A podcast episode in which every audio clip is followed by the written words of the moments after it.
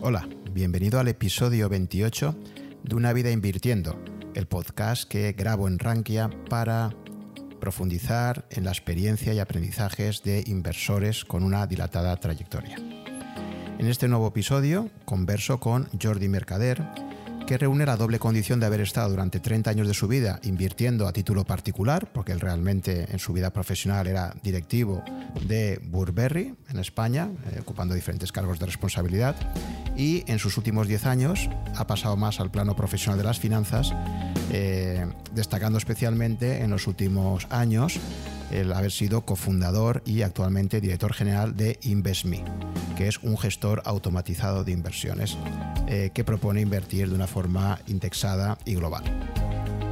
Eh, en esta conversación repaso la trayectoria de Jordi, como os comentaba, y entramos en diferentes temas muy interesantes, pues como cuáles son sus recomendaciones a la hora de hacer un, un plan de inversión a largo plazo, la influencia que tiene los sesgos cognitivos en nuestras decisiones de inversión, qué papel cree que pueden jugar los fondos socialmente responsables en el presente y en el futuro de las inversiones o el papel también de la inteligencia artificial en el futuro de la inversión. Creo que es una conversación contada desde la experiencia de 40 años invirtiendo y creo que os va a resultar de mucha utilidad. Y así más os dejo con mi charla con Jordi.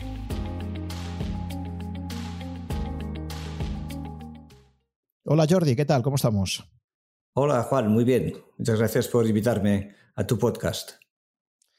Oye, pues nada, un placer Jordi y como siempre lo que me gustaría que nos empezaras contando es eh, tu trayectoria profesional, sobre todo para, para, entender cómo llegas al mundo financiero, cómo empiezan a atraerte las inversiones, en tu caso personal, y de ahí luego que nos expliques cómo llegas al proyecto profesional actual que tienes, que es el de InvestMe. Entonces, en primer lugar, pues eso, empieza por favor comentándonos eh, cómo te introduces en el mundo de las inversiones y de ahí luego cómo, cómo acabas llevando a, a, tu proyecto actual. Uh -huh. uh, bueno, yo digamos que empiezo un poquito a hacer una, un recopilatorio de mi vida profesional y a partir de ahí ir enlazando con mi vida actual.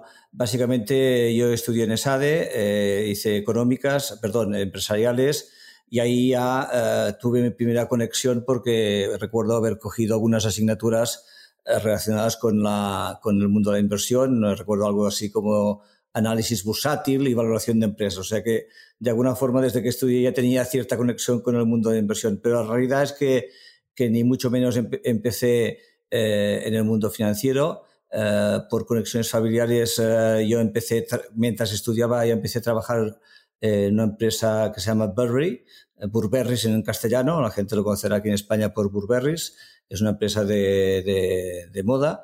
Uh, y básicamente ya desde que mientras estudiaba empecé a hacer allá pues de un poco de todo, ¿no? Um, cuando acabé la, acabé la carrera uh, entré en, el, en, en, la como controller de la compañía, o sea, bueno, uh, viendo finanzas pero desde el punto de vista de, de empresa.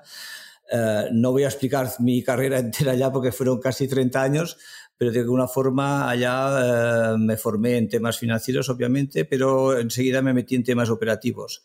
Eh, y estuve llevando una división de, de producto eh, que tuve la, suerte de hacerla crecer eh, bastante. Y después eh, llegó un momento que pasé a la dirección de la compañía gracias a un proyecto informático que, que se hizo ahí y esa es una, una de mis conexiones con la tecnología. Uh, la empresa decidió implementar, uh, SAP, ¿eh? un, un, ERP, y ahí también tuve mi primera conexión con la, con la tecnología. Ya te digo, en, esa, en esa etapa que fue muy larga, pues tuve conexiones con finanzas empresariales, con tecnología, tuve también la suerte de, de vivir una salida a bolsa, porque en el año 2000 eh, la, la, empresa española, que es donde estaba yo, eh, pues fue adquirida eh, o integrada en la compañía inglesa que salió a bolsa. tuve la suerte de participar en la, en la IPO, que se dice en inglés, en, la, en la salida a bolsa, en la, una UPV, y, transmitir, pues bueno, desde, desde una desde el director financiero, pues cuáles eran las virtudes de la compañía, o sea, vender la compañía, Uh, y digamos, después en, a partir del 2005 fui el director general de la compañía en España. Eh, y me dirás, ¿qué tiene que ver esto con las finanzas? Pues la verdad, la verdad es que muy poco. La verdad es que yo mientras llevaba esta vida profesional, llevaba una vida paralela, positiva en este caso, no, no negativa, de, eh, bueno, interesarme por las finanzas personales. Yo seguramente mi primer... Mi primera decisión de inversión fue comprarme mi vivienda, mi vivienda habitual, ¿no? seguramente esa fue mi inversión uh, inicial. Cuando tuve la suerte de, de, poderme cambiar de vivienda en un momento determinado, pero hubo un periodo de, de tiempo en el que dispuse de, de, liquidez y creo que ahí es cuando me metí en serio a invertir, ¿no? Es decir, que me encontré con un dinero en el bolsillo, digo, bueno, hasta que no me compre el otro piso, ¿qué hago con este dinero? Entonces, bueno, eh, se me ocurrió empezar a, invertir, ¿no? Eh, cosa que... Perdona, Jordi, entonces, eh, pero ese cambio de vivienda lo hiciste sin tener claro dónde ibas a vivir a continuación, porque típicamente uno, uno vende el piso para comprarse otro, ¿no? La, la, vivienda, ¿no? Y en tu caso no era así. Sí, era un poco así porque eh, eh, creo recordar que era una vivienda que estaba en construcción, o sea, eh, fíjate que si lo mirado con perspectiva fue un error porque yo sabía que en un año y medio, máximo dos años, tenía que disponer de ese dinero para, para invertirlo y bueno, mientras tanto estaba en mi disposición, decidí tomar ciertos riesgos e invertirlo, ¿no? Eh, o sea que, que, de alguna forma es una cosa que ahora mismo no aconsejaría hacer, pero bueno, eh, en ese momento tenía la edad que tenía y tenía mi, la formación que tenía y, y, y, decidí empezar a sacarle un poco de rentabilidad en, a, a, mi dinero, ¿no? Eh, esa seguramente fue mi segunda, mi segunda decisión de inversión. Después podemos entrar cómo lo hacía. Eh, y a posteriori, yo en mi vida personal, a la que hice un poco de patrimonio, empecé, cada vez dedicaba más con mi tiempo libre a formarme, eh, pero sobre todo formándome, tomando decisiones, ¿eh? es decir, invirtiendo y equivocándome. ¿no? Puedo explicar 25 equivocaciones seguro, pero creo que esto con el tiempo, con el tiempo es lo que me ha permitido pues, uh, realmente aprender cómo invertir. Para acabar con mi trayectoria profesional, yo en el 2010 eh, la compañía eh, donde yo estaba, que era, era la sucursal en España, eh, decidimos eh, concentrarla en el Reino Unido. Eh, yo hago la, todo el proceso de downside de la compañía, eh, que también fue un, un, proceso pues interesante y muy y muy a la vez muy difícil. Pero bueno, digamos que en el 2010 cambio radicalmente mi vida personal.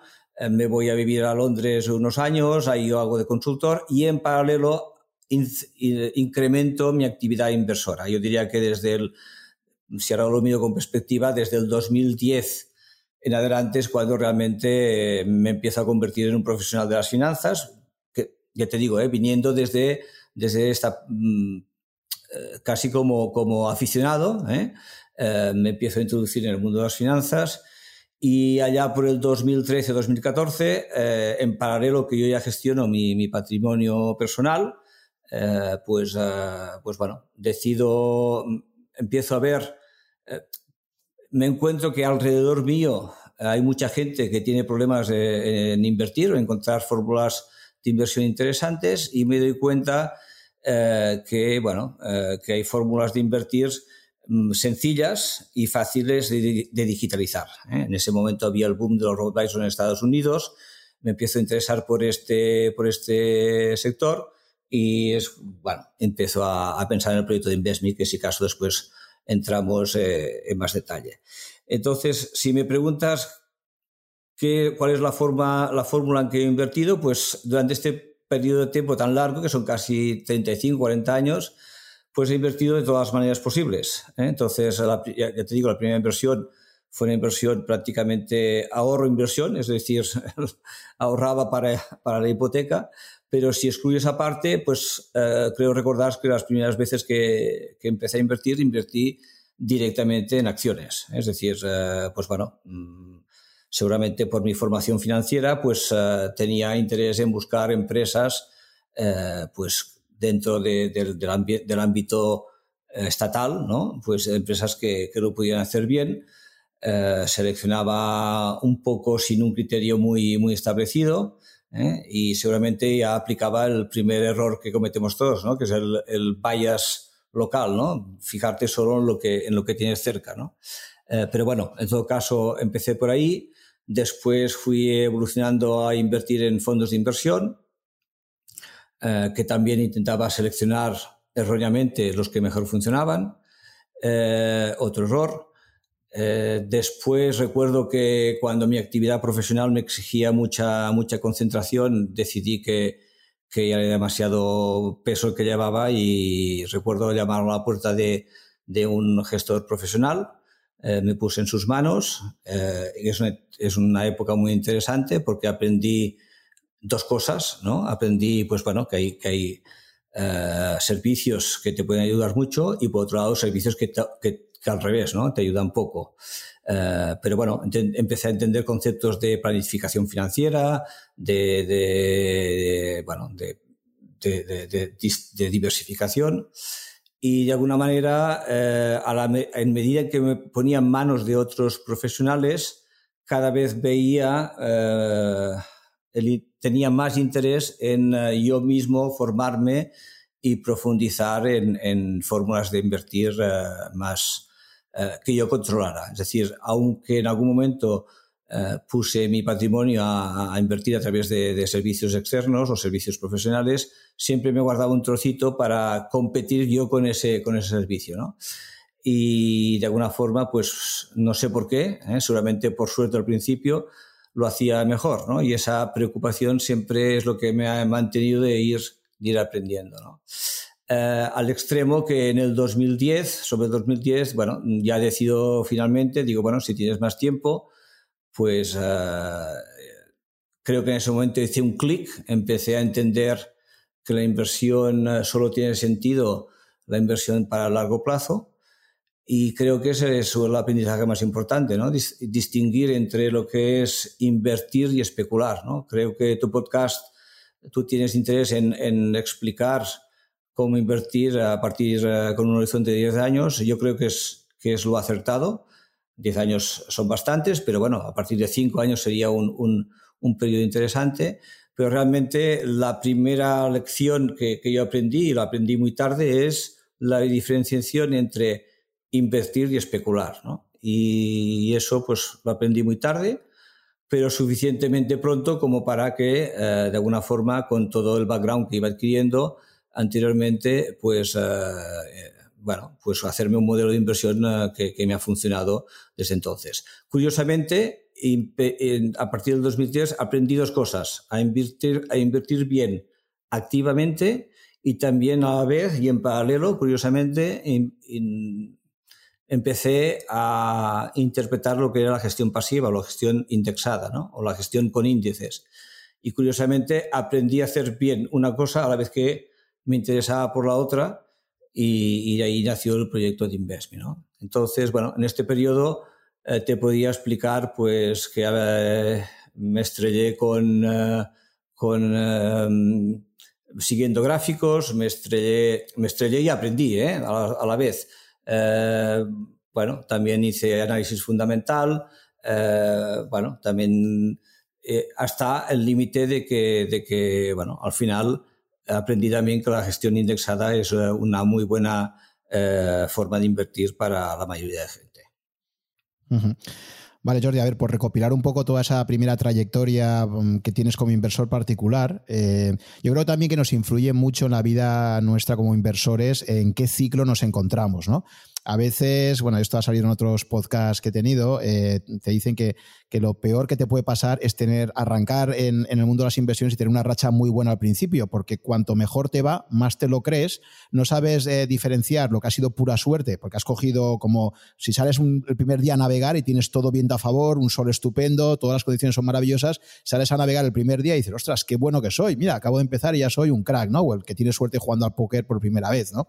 Entonces, a veces, paradójicamente, el hecho de que empieces en un momento en que los mercados solo van hacia arriba y condiciones de mercado muy favorables, puede hacer que te vayas confiando, puede hacer que incluso llegues a apalancarte y todo. Es decir, hay gente que empieza a ganar dinero en bolsa y, como ha pasado incluso también comprando viviendas, dices, oye, esto es un negociazo, aquí gano dinero a las puertas, voy a apalancarme, voy a meterme con más dinero ya pidiéndole dinero al banco y, mucha gente se acaba arruinando así, ¿no? Por eso creo que cuando, cuando explicamos eh, la, trayectoria eh, vital o profesional de, de nuestros invitados, es muy importante entender en qué periodo temporal se ha dado, ¿no? En tu caso, por lo que has comentado, eh, yo creo que empezaste a invertir cuando vendes ese piso fue a finales de, los 90, ¿no? Más o menos, por lo que has comentado. Eh, entiendo que entraste ahí con el mercado alcista, porque claro, aquí, por, recordar un poco a los oyentes, eh, la primera crisis importante que se da en, el periodo, digamos, moderno es el año 2000 con la famosa crisis de las .com y luego ya habrá que esperar hasta el 2008 cuando llega la, la siguiente crisis y mucho más importante que es con la que empieza con la crisis de Lehman Brothers, etcétera, ¿no? Pero entiendo que tú cuando empiezas a, invertir haciendo esa, esa, compra, ese stock picking ¿no? de, acciones que cotizaban en el mercado español, eh, pues coges un momento relativamente favorable, ¿no? Porque aquellos años anteriores al, 2000, pues es esa burbuja de las .com, que parece que los mercados bursátiles en general y, en el español también eh, tienen, tienen un momento favorable y me imagino que en esos primeros años las cosas te irían bien en general, ¿no? Sí, es así, tienes, tienes razón con lo que dices, eh, hay que distinguir lo que es eh, un mercado alcista y cuando ganamos porque el mercado es alcista y cuando ganamos porque hemos tomado decisiones. Sí, seguramente yo empecé a invertir en, los, en el 90 y pico, debía ser 94, 95, un poquito más tarde, porque ahora estoy haciendo memoria eh, que tuve la suerte que antes de que el, del año 2000, que fue una de las primeras crisis que hubo, o una de las crisis más recientes que hubo, yo ya tenía que invertirse en mi piso, con lo cual tuve la suerte relativa, eh, porque recuerdo que también en ese momento ya tenía un excedente adicional, eh, pues eh, tuve Pero sí, lo que, lo que dices es cierto, es decir, em, yo cogí un momento, digamos, de, digamos, de, de, de alcista en los mercados y eso obviamente facilita las cosas. Y es muy difícil aprender la diferencia entre lo buenos que somos nosotros haciendo la metodología que usemos y lo, lo, de los mercados, ¿no? Pero volviendo a tu comentario, pues sí, eh, tuve la suerte que en el año, antes del año 2000 yo ya tenía que disponer de ese capital y también recuerdo que en ese momento, no sé por qué, eh, pero tuve la suerte de, de, de, los, de los principiantes y supe ver que algo, o sea, cuando empezó la crisis supe ver que algo estaba pasando y recuerdo que el remanente, pues eh, decidí, decidí sacarlo cosa que ahora tampoco haría, es decir, que, pero sí que tuve esa suerte del principiante. Sí, por ejemplo, entonces no te pillo, no te pillo comprado de terras, por ejemplo. No, no. Porque claro, esto es, o sea, para muchísima gente su primer aprendizaje de lo que fue la crisis de la .com fue comprar terras a más de, de 100 euros y luego saber eh, hasta, dónde, hasta dónde cayó, ¿no? No, esa, esa no, me, no me tocó. Y ya te digo, en ese momento, creo que en esa fase, fase del 2000 yo ya ya tenía apoyo externo, ya decidí tener un, asesor o un gestor y recuerdo ordenarle eh, salir del mercado ¿eh? en el 2000, pero cosa que tampoco recomendaría hacer ahora, ¿no? Pero, pero no, no, no, no invertí en Terra y me salvé de esa.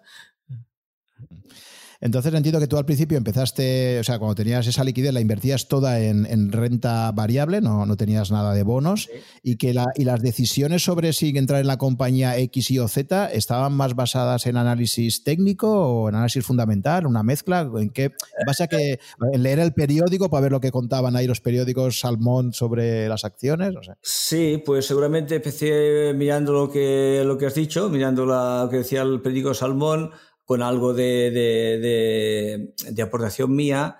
Eh, seguro que en algún momento de ese periodo también me miré eh, el, análisis técnico y seguro que lo mezclé sin, sin, ningún tipo de criterio, digamos, científico. Hice un poco de todo, es decir, eh, hice, hice, el típico aprendizaje de una persona que, aún, aún teniendo conocimientos financieros, se metía en el mundo de la inversión bursátil, eh, fíjate que sin, sin, incluso pensar en cómo estructurar su patrimonio. Tú me has dicho, eh, renta variable de 100%, pues, pues sí, es decir, lo que invertía lo invertía todo en renta variable, casi no, no pensaba en invertir en bonos, ¿no? Eh, cosa que también es un error, o puede ser un error de acuerdo con el perfil de, riesgo, ¿no? Pero en ese periodo lo probé todo, desde análisis fundamental, pues aprendí pues análisis técnico, que bueno, el análisis técnico pues, pues sabes que consiste básicamente en mirar gráficos, pues bueno, eh, hay gente que, que, invierte siguiendo gráficos y con el tiempo he aprendido que los gráficos pues, pues te explican muchas cosas de lo que ocurrió, muchas cosas de lo que está ocurriendo, que ya son útiles de por sí, pero en realidad te cuenta poca cosa de lo que va a acontecer en el futuro, ¿no? Y por muchas señales que busquemos, pues, pues muchas de esas, muchas de esas señales pues no, no, no funcionan. Seguro que también provee Forex, es decir, eh, eh, especular. Eh, hubo un momento, no en ese momento, pero más adelante que incluso probé la inversión intradía. o sea que en ese sentido he probado casi todas las cosas que se deben probar para saber las que después no hay que hacer. Y con eso no digo que no haya que hacerlas, te digo, digo lo que a mí no me ha funcionado y después si quieres te cuento lo que, lo que, me, ha lo que me ha funcionado de verdad, ¿no? es aprender a distinguir entre especular e invertir. Ese creo que es la, la, el primer aprendizaje que hay que hacer, ¿no? Por lo que veo, tuviste esa curiosidad por, por, probar diferentes formas de inversión, que está muy bien, porque así tocas muchos palos y vas viendo también lo que se adapta más a tu personalidad, porque al final también las formas de inversión no es que exista una que sea la mejor, también depende un poco de, de la personalidad de cada uno, de, de las ganas que tenga de estar ahí encima siguiendo los mercados, en fin, pero por lo menos tú tuviste esa curiosidad por probar, por lo que veo, diferentes formas de inversión. Me imagino que en aquella época, a la hora de informarte sobre cómo operar en Forex o cómo eh, hacer compras de acciones, primero española, luego no sé si te planteaste más adelante ya comprar acciones eh, internacionales, luego eh, ahora me comentas también, porque me dices que luego hubo una segunda fase que también entraste a invertir en fondos de inversión. Eh, ¿Cuáles eran tus fuentes para de alguna forma aprender? Que era básicamente Internet, buscar por ahí en las webs o, leer libros o preguntar a amigos. ¿Cómo, ¿Cómo, un poco seguías los mercados y decidías de qué forma invertir? Sí, y yo creo que en ese, en ese momento, en los 2000, ya obviamente había el boom de Internet. Te diría que en esa primera fase eh, mucho información a través de la web pero después uh, tuve la suerte de, de, de, ver que había que profundizar más y tuve la suerte de empezar a leer libros que un poco también me acercaron a una visión de más alto nivel que después me ha permitido uh, entender más de, de, qué va la inversión. Pero sí, creo que mm, el mérito mío uh, sería pues la curiosidad, el probarlo todo, eh, el, el saber que si una cosa no te funcionaba, intentar ver por qué eh, dejarlo, eh, mirar los demás cómo lo hacen y aprender algo de ellos. Y esa curiosidad creo que es lo que me ha llevado a, después, pues mm, ya no depender tanto de la suerte, sino depender más de dos cosas que yo considero importantes, algo de técnica y algo de comportamiento eh, como inversor, ¿no? que las dos mezcladas son necesarias para tener, para tener suerte.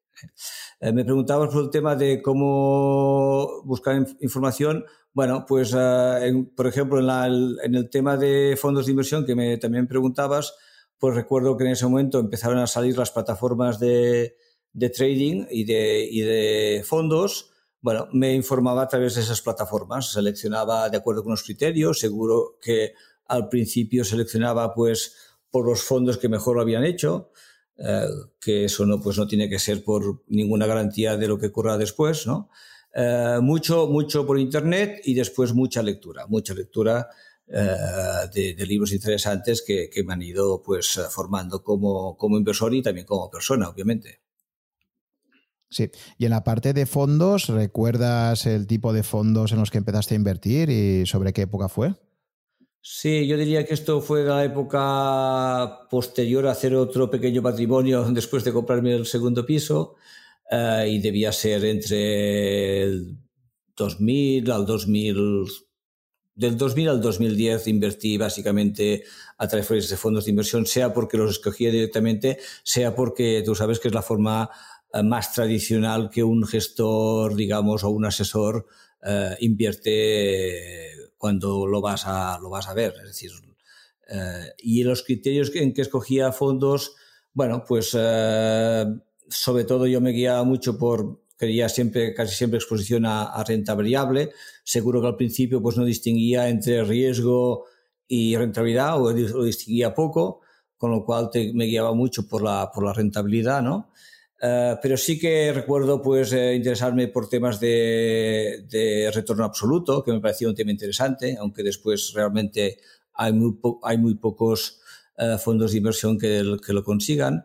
Un poco, ya te digo, seguí con el prueba-error, pero bueno, formando un, caldo de cultivo que, que después me ha, me ha permitido distinguir entre, entre, lo bueno, entre lo que creo que es bueno y lo que no es tan bueno, ¿eh? porque también es cierto que lo que a uno no le funciona no tiene por qué eh, no funcionarle a otra persona, ¿no? Pero bueno, yo con este, con esta forma, con este periodo de tiempo he ido aprendiendo a, formarme o a entender cómo yo, o a, crearme una metodología propia, ¿eh? que solamente mucha gente compartirá, que después podemos comentar qué es lo que hago en estos momentos, ¿no? ¿Y, cómo te coge la crisis del 2008? ¿Te pilla muy invertido y sufres eh, pérdidas patrimoniales importantes? ¿O también, como te pasó una del 2000, tienes la suerte o, la habilidad de alguna forma de, ver venir la crisis y reduces bastante tu exposición a la renta variable? Pues mira, en ese momento recuerdo perfectamente que, que en ese momento, pues por cuestiones profesionales, yo dedicaba poco tiempo a este tema y estaba asesorado y recuerdo llamar a mi gestor y decirle, oye, eh, al principio de la crisis de ver que algo estaba pasando y de pedirle que, se, de que saliera de forma, eh, o sea, que de vender casi todas mis posiciones. Y tuve mm, bastante suerte, seguro que estaba ya bastante expuesto, pero tuve la suerte de, de, salir, de salir eh, pronto y que no me cogiera la crisis financiera, ¿eh? lo cual pues ahora mismo tampoco es un tema que recomendaría, ¿no? Porque igual que yo tuviera suerte saliendo, ¿eh? pues a lo mejor no, no mm, alguien no hubiera acertado después la forma de entrar. También más o menos acerté cuando había que entrar, ¿eh? pero honestamente fue más suerte en esos momentos que no, que no eh, digamos, inteligencia o, una visión especialmente lúcida de, o, una capacidad que, es muy difícil de tener, aceptar el timing. Pero no, Entonces se puede, tuve la suerte de capear bien, el, capear bien el, el, temporal.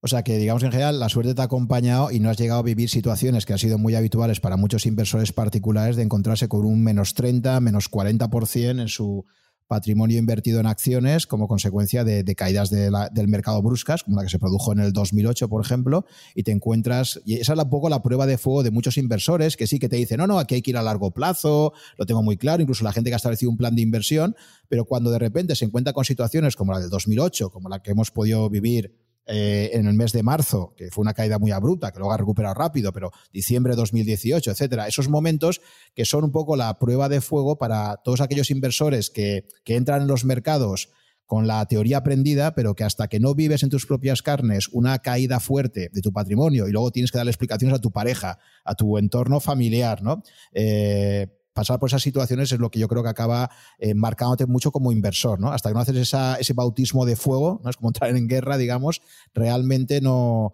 hasta entonces digamos que estás tocando de oídas, ¿no? No sabes lo que es tener que soportar una posición de pérdidas significativas en tu patrimonio y seguir eh, apostando a largo plazo o seguir eh, staying the course, como, como diría eh, Jack Bogle, ¿no? Que, del cual hablaremos luego seguro. Sí, sí, digamos que, bueno, yo creo que en ese momento ya tenía una cosa clara, que era que había una parte de mi, de mi, patrimonio que no debía invertir, ¿vale? Entonces, en ese momento debía ser más intuición, es lo que ahora llamaría tener un fondo de emergencia o un colchón de emergencia.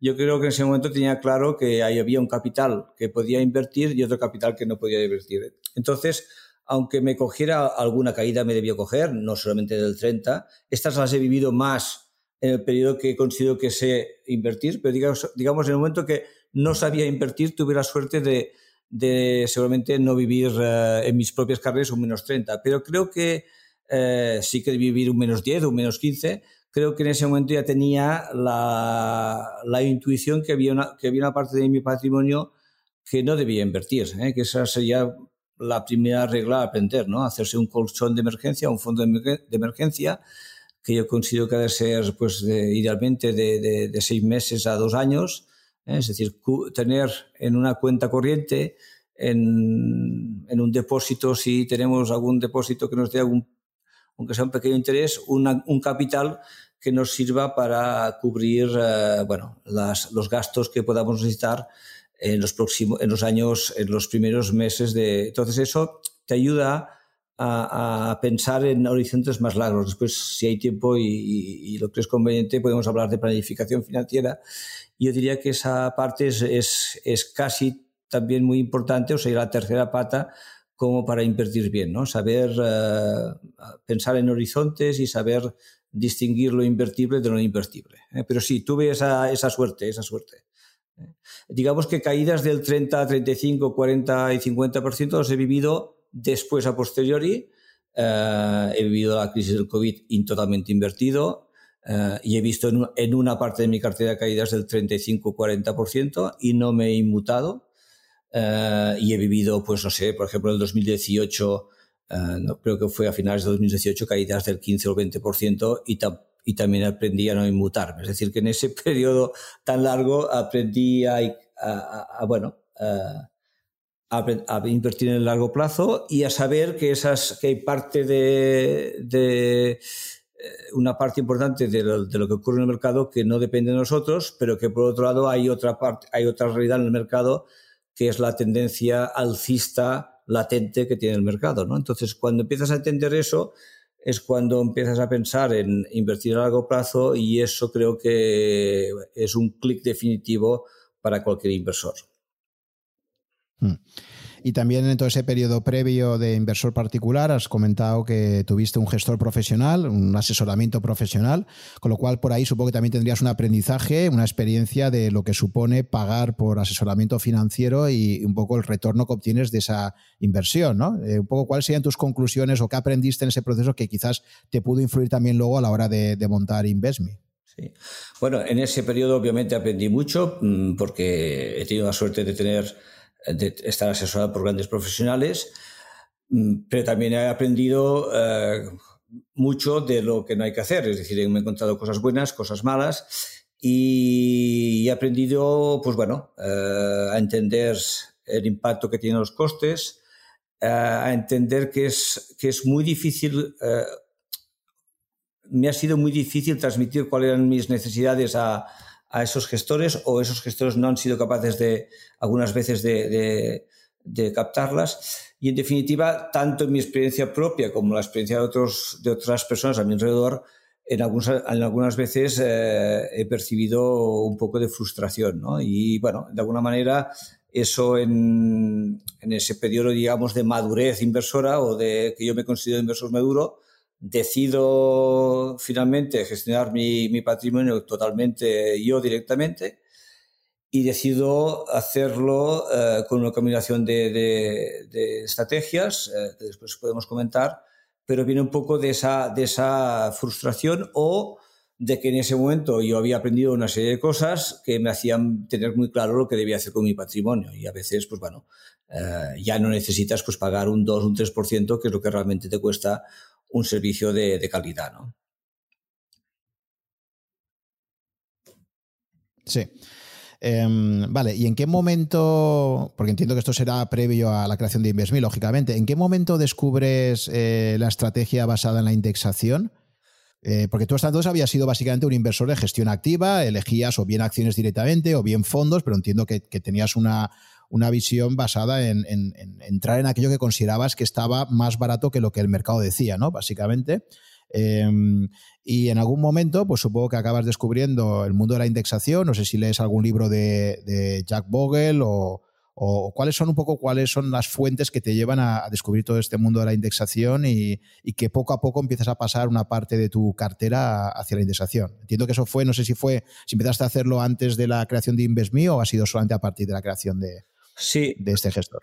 Sí, curiosamente yo aprendo a, gestionar activamente mis inversiones bien, a lo que yo considero bien, eh, al mismo tiempo que aprendo la indexación. Es decir, es cuando yo me libero de mi actividad profesional que, que, tenía en ese momento, eh, donde tengo más tiempo, y decido eh, gestionarme totalmente mi patrimonio. Primero decido volver a la inversión directa, gestión activa pura, eh, ahí dedico muchas horas a, seleccionar información o a seleccionar fuentes de información. Yo considero que una persona eh, particular es muy difícil que tenga todas las fuentes de información y si, si quiere hacer stock picking, pues puede ser bueno partir de algo que ya te, que ya te suministran. Eh, y eso es lo que empecé haciendo. Eh, y a la vez que hacía eso y que me iba bien haciendo eso, me doy cuenta de que una parte de lo que hago bien no deja de ser la, la, suerte del mercado, es decir, o la suerte de escoger bien eh, o de acertar en ese momento un modelo o un tipo de inversión, eh, que en ese momento me decidí invertir por, por eh, empresas disruptoras y, cualquiera que haya sido el mercado sabe que pues, pues desde el 2010 hasta ahora pues la tecnología, todo lo que ha sido eh, sector tecnológico, empresas de, disruptoras pues han tenido un rendimiento muy fuerte o muy importante. Es curioso que aprendo eso, aprendo a invertir eh, directamente, aprendo a invertir en opciones, en derivados, en futuros, me va bien, pero a la vez aprendo eh, que me va bien porque estoy invirtiendo a largo plazo, porque me miro, en cierta manera, me lo miro como el señor Warren Buffett, pues si invierto en Tesla, que tuve la suerte de invertir cuando estaba a 30 dólares, estoy apostando porque esa compañía está, va a hacer algo grande y, lo vas siguiendo y vas viendo que va madurando y vas apostando y poniendo más dinero sobre la compañía. Aprendo que eso a la vez eh, hay otra forma de hacerlo mucho más simple, que es indexándose. Es decir, que es curioso que, que, a partir de 2010 se me abren dos fuentes de, inversión o dos formas de invertir que me funcionan muy bien. Eh, la indexación la descubro un poco por casualidad. Eh, porque tal como te decía, en mi entorno pues veía gente que, que no tenía suerte o, que no tenía medios o que no tenía la capacidad para invertir. Y recuerdo que el caso que me hizo empezar fue el caso de mi hija. Mi hija tenía, no sé si eran 10.000 euros en ese momento, y es una cosa que cuento en, en, nuestro blog. Y dije, bueno, pues vamos a ver qué nos dan los bancos. Esto debía ser el año 2011, 2012. Y bueno, empezamos a tocar los bancos y bueno, obviamente pues no le daban nada. Entonces dije, ¿sabes qué? Mi hija se llama Laia, dámelo, te lo voy a gestionar. Y empecé a gestionarlo como gestionaba yo pues mi patrimonio, ¿no? Invirtiendo directamente en acciones. Y me di cuenta que eso eh, pues no funcionaba, ¿eh? no funcionaba para una persona que no entiende eh, pues lo que es la volatilidad, las apuestas hacia empresas determinadas pues fructifican a largo plazo y vi que eso no podía ser, no, no, era acertado para el caso de mi hija. Entonces me empecé a interesar por la indexación y la primera cartera indexada que hice fue, fue la cartera de mi hija. Eh, y un poco a raíz de esto descubrí pues que esa cartera que, que, había empezado yo a hacer, con, me parece que lo hice con ETFs al principio, pues que eso existía un modelo de negocio en, en Estados Unidos que se llamaban los robo advisors y que era un sistema ideal para acercar la inversión a, cualquier inversor, ¿no? Y a partir de, pequeños importes. Y eso fue un poco la, no sé, el, primer, el primer eslabón de la cadena que me llevó, que me llevó con el tiempo a, a proporcionar o, a crear el proyecto Investme. Es un poco entender que la gestión que hacía para mí eh, y que, bueno, que digamos sofisticada, pues yo la podía llegar a entender y que eh, difícilmente un inversor eh, de la calle, eh, pues de alguna forma podría aceptar. ¿no? Entonces, esa, esa, dicotomía me hizo pensar, seguir un poco con, con, con, mi cartera activa, que después fui dejando también, y después te explicaré por qué, y a la vez interesarme por la indexación, interesarme por, por, por eso y cómo poner eso al alcance de, de, de mucha gente. ¿no? Sí, ahí fíjate que de lo que has comentado, eh, claro, es que la gente que haya empezado a invertir hace poco tiempo tiene que entender que eh, las posibilidades, los instrumentos que tenía para invertir eh, el inversor en, España han cambiado muchísimo en los últimos 30 años, claro, porque fíjate, tú has mencionado dos cosas, el, hacer stock picking, no lo mismo tenerlo que hacer solo sobre empresas del IBEX 35, que era lo que básicamente se podía hacer, porque un inversor anterior al 2000, pues básicamente te podías comprar eso, una empresa del IBEX, o del mercado continuo español, ¿no? Eh, y luego ya se va ampliando cada vez más y hoy en día pues, pues, cualquier inversor puede operar a través de su banco, su broker, comprándose cualquier acción cotizada ya prácticamente de, de la mayor parte de mercados del mundo. ¿no? Tú no te habrías podido eh, tener esa subida, porque fíjate que el IBEX en los últimos, desde la última crisis, pues la verdad es que el IBEX no ha tenido un comportamiento precisamente muy positivo. En cambio, la gente como tú, pues que ha comprado acciones del Nasdaq o ha comprado el SP500, eh, ha tenido un comportamiento muchísimo mejor. ¿no? Pero claro, esto no es una cosa que antes fuera fácil de tener. ¿no? Entonces, primero, la amplitud de mercados que se nos ha ido abriendo a los inversores particulares. Y segundo, la propia indexación. La indexación como idea está fenomenal, pero la realidad, eh, yo creo, por lo que recuerdo, yo creo que hasta hace unos 10 años, un inversor particular, eh, fondos indexados eh, a España prácticamente no habían llegado. Los ETFs quizás estaban empezando a llegar un poquito, pero claro, eran instrumentos que no eran habituales. Entonces, tanto el poder invertir en mercados internacionales como el poder invertir de forma indexada para un inversor particular, la verdad es que son dos grandes instrumentos que se os han abierto, digamos, en los últimos años, que no, no es algo que podías tener tú en el año 2000, por ejemplo. Sí, sí, eh, Juan, tienes toda razón y es una cosa que, yo me olvido eh, y es esa, esa, componente que te he comentado al principio, ¿no? Yo, yo en mi vida profesional siempre he tenido interés por la tecnología y eso me hizo eh, intentar descubrir pues, el mejor broker, el mejor servicio digital y en ese sentido tuve la suerte de, descubrir plataformas que, que me acercaron a todo eso que tú has dicho. Es cierto que cuando yo me profundizo más, estoy basado en Londres, eso también me influye. Yo soy una persona que siempre he estado, por suerte, muy conectado con el mundo internacional. Eh, en Burberry ya lo estaba, eh, pensar, pensar, que yo viajaba cada, cada semana o casi cada semana o, cada 15 días a, Inglaterra, pero estaba muy conectado con, con el mundo, vivir IPO que te decía, es decir, he tenido la suerte de en algún momento de, de, de este proceso eh, entrever que, bueno, que, que, el IBEX, con perdón, era un índice de, de, juguete, ¿no? Y que, y que, bueno, en mi modelo de inversión que, que, me fui creando a partir de, digamos, el 2010, prácticamente empresas españolas no hay ninguna. Es decir, yo aprendo a invertir eh, y, y, es curioso porque es más fácil para obtener información de, de muchas empresas internacionales que, que, que de alguna forma las empresas españolas. Pero sí que es cierto que lo que dices tú es correcto. Eh, que digamos que los últimos 10, 15 años, seguramente los 10 más que, más que los, los 15, se abren unas posibilidades de que un inversor desde el sofá de su casa tenga una, una cantidad de información eh, infinita y una capacidad de invertir en activos uh, diversos que no teníamos en el año 2000, por ejemplo. ¿eh? y eso es cierto. digamos que mi acierto fue saber que, bueno, que había otro mundo más allá del IBEX, ¿no? Y eso realmente eh, pues fue una gran suerte. Bien, y luego ya en esta última etapa, a partir del 2010, como comentabas, eh, sigues eh, invirtiendo de una forma muy, muy activa. y en un momento dado, explícame cómo llegas al proyecto de, de InvestMe y, y, en qué consiste el proyecto.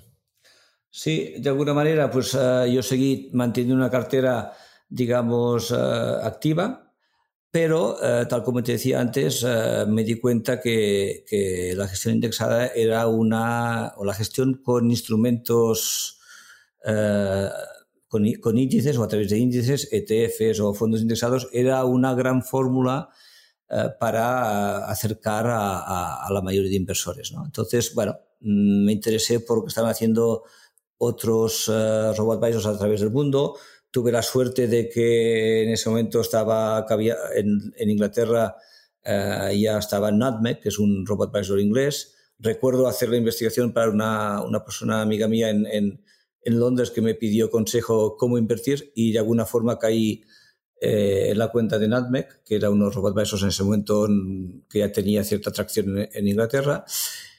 Y bueno, a partir del 2014-2015 yo ya estaba pensando volver a España y hice un poco de investigación, vi que ese modelo de, no existía en España, en España, que no nadie hablaba de eso y empecé a crear el proyecto desde, desde, desde mi ordenador.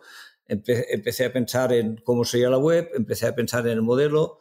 Um, también dudaba si haces, eh, si mezclar los dos modelos, ¿no? porque tal, tal como te decía, pues bueno, yo seguía manteniendo una, una parte de gestión activa pero decidí que, la mejor fórmula de dar servicio a miles de personas o de democratizar la, inversión, pues eh, la gestión indexada podría ser más adecuada. Y básicamente lo que ocurrió es que en el 2014-2015 yo ya volví a España, empecé a investigar eh, qué hacía falta para, para hacer eh, un proyecto como el, que, como el que yo pretendía me empecé a estrellar con el tema regulatorio, en el sentido de que vi que yo solo eso era imposible llevar a cabo, que había que constituirse como asesor financiero o como una entidad financiera, dígase agencia de valor o sociedad de valores. Empecé, como vi que yo solo era imposible hacerlo, empecé a, pues a hacer contactos con gente de mi entorno y tuve la suerte de, de que, bueno, pues realmente la encontré. Una persona me llevó otra eh, y en, durante el 2015 estuve creando lo que ahora, lo que fue después el equipo fundador, ¿no? Pues gente de, de banca comercial, gente de gestión patrimonial, gente de, del mundo regulatorio, gente que ya estaba trabajando en otras eh, agencias de valores, eh, bueno, gente que estaba en en cultura financiera y eso fue un poco el, el, núcleo duro eh, de, de, los, fundadores de, de, Investme. En el 2016 empezamos la regulación eh, y bueno, tuvimos la regulación en el en el en marzo, en perdón, en el, en carnaval del 2017. Me acuerdo de la fecha del carnaval y constituimos la la compañía el día de los Santos Inocentes de, del 2016. Es decir, me acuerdo de esas dos fechas por, por eso. ¿eh?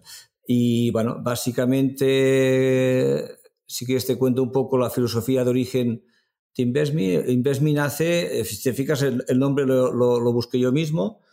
Y básicamente mi pretensión era, eh, o la misión de Investme es ayudar a la gente a invertir mejor. Y a invertir mejor, pues lo, de una forma lo más personalizada posible, ¿no? Eh, y de ahí el nombre, InvestMe, inversión, mejor y, personalización, ¿no? Si te fijas, están las, las tres conceptos en la, en la palabra. Y eso es un poco lo, lo, que, lo que motivó el, el proyecto.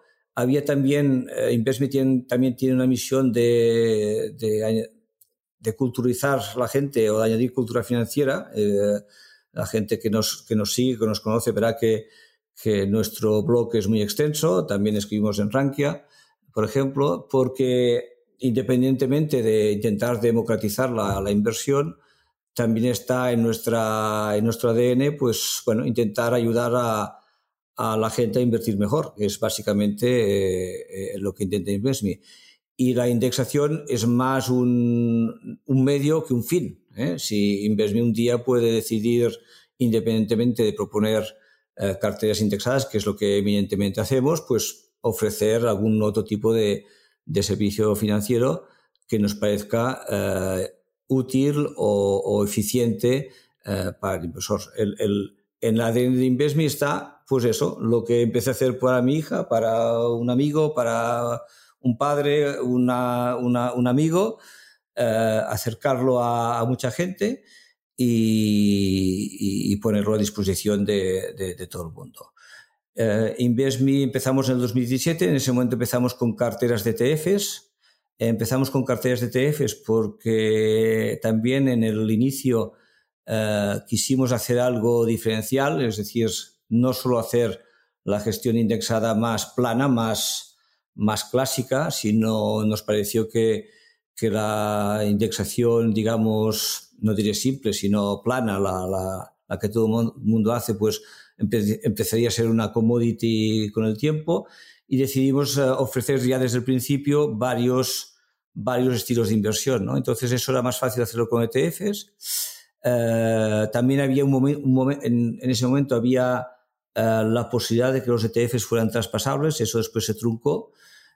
y después, cuando eso se truncó, pues lanzamos el, el servicio con fondos indexados también y a posteriori también lanzamos carteras de planes de pensiones. Es decir, que ahora mismo InvestMe ofrece tres, tres, uh, tres tipos de carteras, carteras de ETFs, carteras de fondos indexados y carteras de planes de pensiones. ¿eh? Y dentro siempre hay la indexación, la indexación por en medio. ¿no? Sí, em, sí. Jordi, ahí te quería preguntar, has sacado un tema interesante, eh, o sea, me estás diciendo que al natural 2017 vosotros pensabais que, el regulador español o Hacienda eh, iba a permitir hacer traspasables fiscalmente los ETFs como ya lo eran los, los fondos de inversión, ¿no? Que por eso hiciste esa apuesta, ¿no? Eh, sí, no, no, es bien bien así, pero digamos que jugamos a, ese doble juego, es decir, creíamos que el ETF era un vehículo más interesante para para permitir personalización y a la vez se dio esa situación que nos pareció que, bueno, que era mejor eh, bueno, empezar con ETFs. Sí, sí.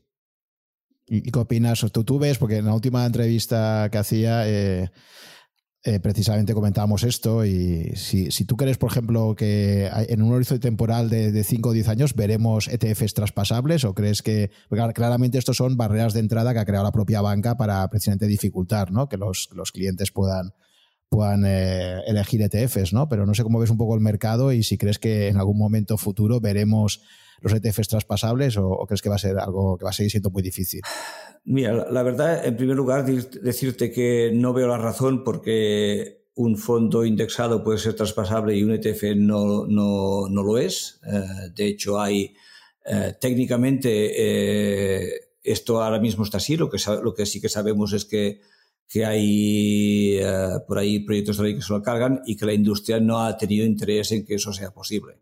En, el momento en que eso se estaba uh, cociendo, pues hubo incluso alguna plataforma uh, de, fondos que, lo tenía montado, pero entre medio salió un proyecto de, ley que se lo cargaba. Entonces, uh, es muy difícil decir si al final eso, eso va a ocurrir, porque también fíjate que es discutible porque un fondo de inversión tiene esa capacidad esa ventaja eh, fiscal respecto a otros instrumentos, ¿no? Eso también sería discutible, ¿no? Entonces, yo diría que no lo veremos. Creo que hay un lobby bancario que no, no lo permite, eh, como también hay un, lobo, un lobby bancario o un interés en la banca porque el tema de los fondos indexados tampoco crezca mucho, aunque es cierto que algún banco pues ha lanzado sus, sus servicios con, con, fondos indexados. Pero, en definitiva, lo que es más curioso, lo, lo más curioso de este tema es que una cosa, un instrumento que técnicamente es igual que el otro, uno tenga una ventaja y el otro no lo tenga. ¿eh? a, ver si, a ver si vamos a ver el efecto contrario. No, digo porque, porque ya digo, en el podcast con Luis Benguerel me decía que sí, que confiaba en que los próximos años se pusieran al, mismo nivel los ETFs que los fondos. Digo, pero a ver si se van a poner al mismo nivel, pero en sentido contrario, ¿no? Que hagan que los fondos de, de inversión no sean traspasables, que eso sería, vamos, un auténtico bombazo para para los inversores y que para, y que para gestores como, como el tuyo, pues claro, eh, sería, sería un duro golpe, ¿no? Porque claro, si tú no puedes rebalancear tu cartera, eh, te tocaría estar invertido en instrumentos ya que, que, tengan la combinación que tú necesitas y, en fin, que sería realmente un, un problema, ¿no? Cuando metes eh, en, en el ámbito siempre, en el, luego hablaremos de esto más, ¿no? Pero en un plan de inversión siempre la dimensión fiscal es, es fundamental, ¿no?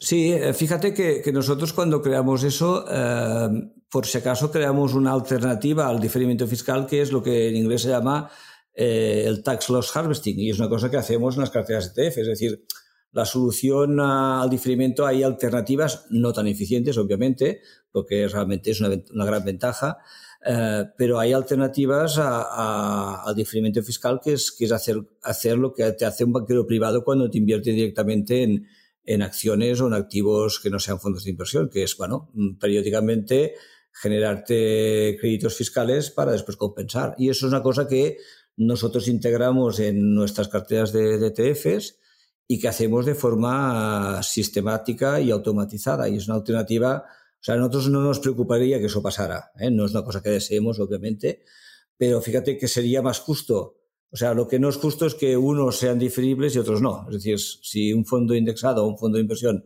tiene diferimiento, no, no vemos el por qué un ETF no tiene que tenerlo. Por otro lado, si hay que igualarlo, eh, bueno, pues, eh, o sea, lo que es lo que es que estén igualados. Me temo que en algún momento es posible que, que esa ventaja se pueda sacar, ¿eh? pero obviamente eso es muy difícil de prever y no me atrevería a hacer ninguna, ninguna adivinanza en ese, en ese punto.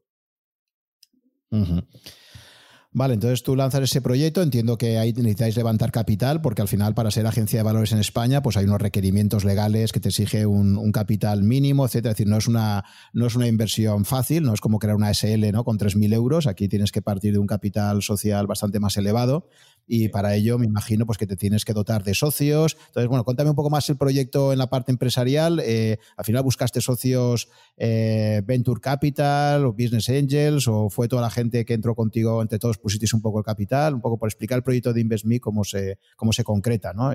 Sí, pues es un poco lo, segundo, es decir, nosotros decidimos, el, equipo de gente que yo busqué fue gente, eh, tal como tú, como tú has dicho, no es una startup de esas que se ponten con 15 o 20 mil euros, pero recordar que el primer uh, desembolso que hicimos entre todo fueron, fueron unos 300 mil euros, el primer para lanzar la compañía. Uh, y sí, fue, fue, yo busqué socios, digamos, que estuvieran interesados en aportar capital uh, y capital humano. Es decir, la Investment nació con que los, los ocho socios que, que formaron Investment al inicio, casi, uno, casi cada uno tenía una, una, una actividad, eh, aunque no fuera el día a día, una actividad una, una responsabilidad que asumía en el, en el proyecto. Eh, y fue así, eh, constituimos la empresa con ese capital inicial, ya mm, a cabo de medio año, nueve, nueve, meses, una vez ya estaba rodando la compañía, empezamos a ver las necesidades de capital, hicimos una segunda ronda interna y en el 2018 empezamos una primera ronda externa cuando ya teníamos una cierta atracción y teníamos bueno, un poco de, visibilidad de, los parámetros uh, que, que, que, o sea, las necesidades de inversión que podíamos necesitar. Hicimos, uh, empezamos a hacer esa ronda a mediados del 2018 y la formalizamos, la cerramos, levantamos millón trescientos mil euros en total, 300 mil euros más los pusimos los, los inversores los inversores fundadores y entró capital externo por valor de un millón de euros eh, donde entraron varios socios nuevos. Uno de los más destacados sería GBC Gaesco, eh, que, forma parte de nuestro, de nuestro socio nuestro desde entonces. Y ahora mismo, eh, hoy mismo que, que, estamos grabando, esta mañana hemos formalizado la segunda ronda de inversión, donde, donde hemos levantado otro millón de euros, eh, donde de nuevo los socios fundadores hemos aportado una parte del capital donde GBC Gaesco ha vuelto a, a, seguir la ronda, donde algunos de los militares también siguieron y ha entrado un socio nuevo que es uh, Mutual Médica, uh, que también interviene en el, en el proyecto. ¿eh? Entonces, esta sería un poco nuestra transición en, desde el punto de vista de, de, de, levantar fondos. Eh, en este proceso, pues, ha sido muy importante ir creando en paralelo un equipo potente, más allá al, inicio, pues, porque te digo, uh, aparte de estos socios fundadores, uh, yo fiché a una persona que es el CTO, que es el que lleva, el que ha creado la, la plataforma, que se llama Ferhat Zirkarov, es una persona que, que, que, que trabajaba en el Barcelona Supercomputer, uh, decidió dejar el proyecto para sumarse a InvestMe, también aportó algo de capital, y eh, durante el 2018, perdón, 2018, 19 y parte del 20 hemos ido pues reforzando el equipo en el día a día. Ya en total somos unas 20 personas eh, en el proyecto. Sí. Y eh, y bueno, este, este proyecto nace, eh, esto es lo que suele pasar siempre, ¿no? Cuando tú tienes la idea, estás viendo un poco el ejemplo americano, como comentabas, probablemente también en el Reino Unido, ya, había, ya, decías que habías conocido algún caso cercano, y, y decidís lanzar el proyecto y esto coincide eh, en el tiempo, esto suele pasar muy habitualmente, con que aparece también otros gestores automatizados eh, al mismo tiempo. ¿no? Entonces, supongo que desde el principio se habrá preocupado eh, ver cómo os podéis diferenciar eh, o de alguna forma cuál sería vuestra propuesta de valor, siendo esencialmente la misma, porque entiendo que al final todos los gestores automatizados pues pretenden cubrir esa necesidad básica ¿no? para sus inversores. Pero de alguna forma, eh, ¿cómo, habéis, ¿cómo habéis visto pues eso, ¿no? La, la, la, competencia incipiente que había en el mercado español y de alguna forma cómo os habéis intentado un poco diferenciar? ¿no? Sí.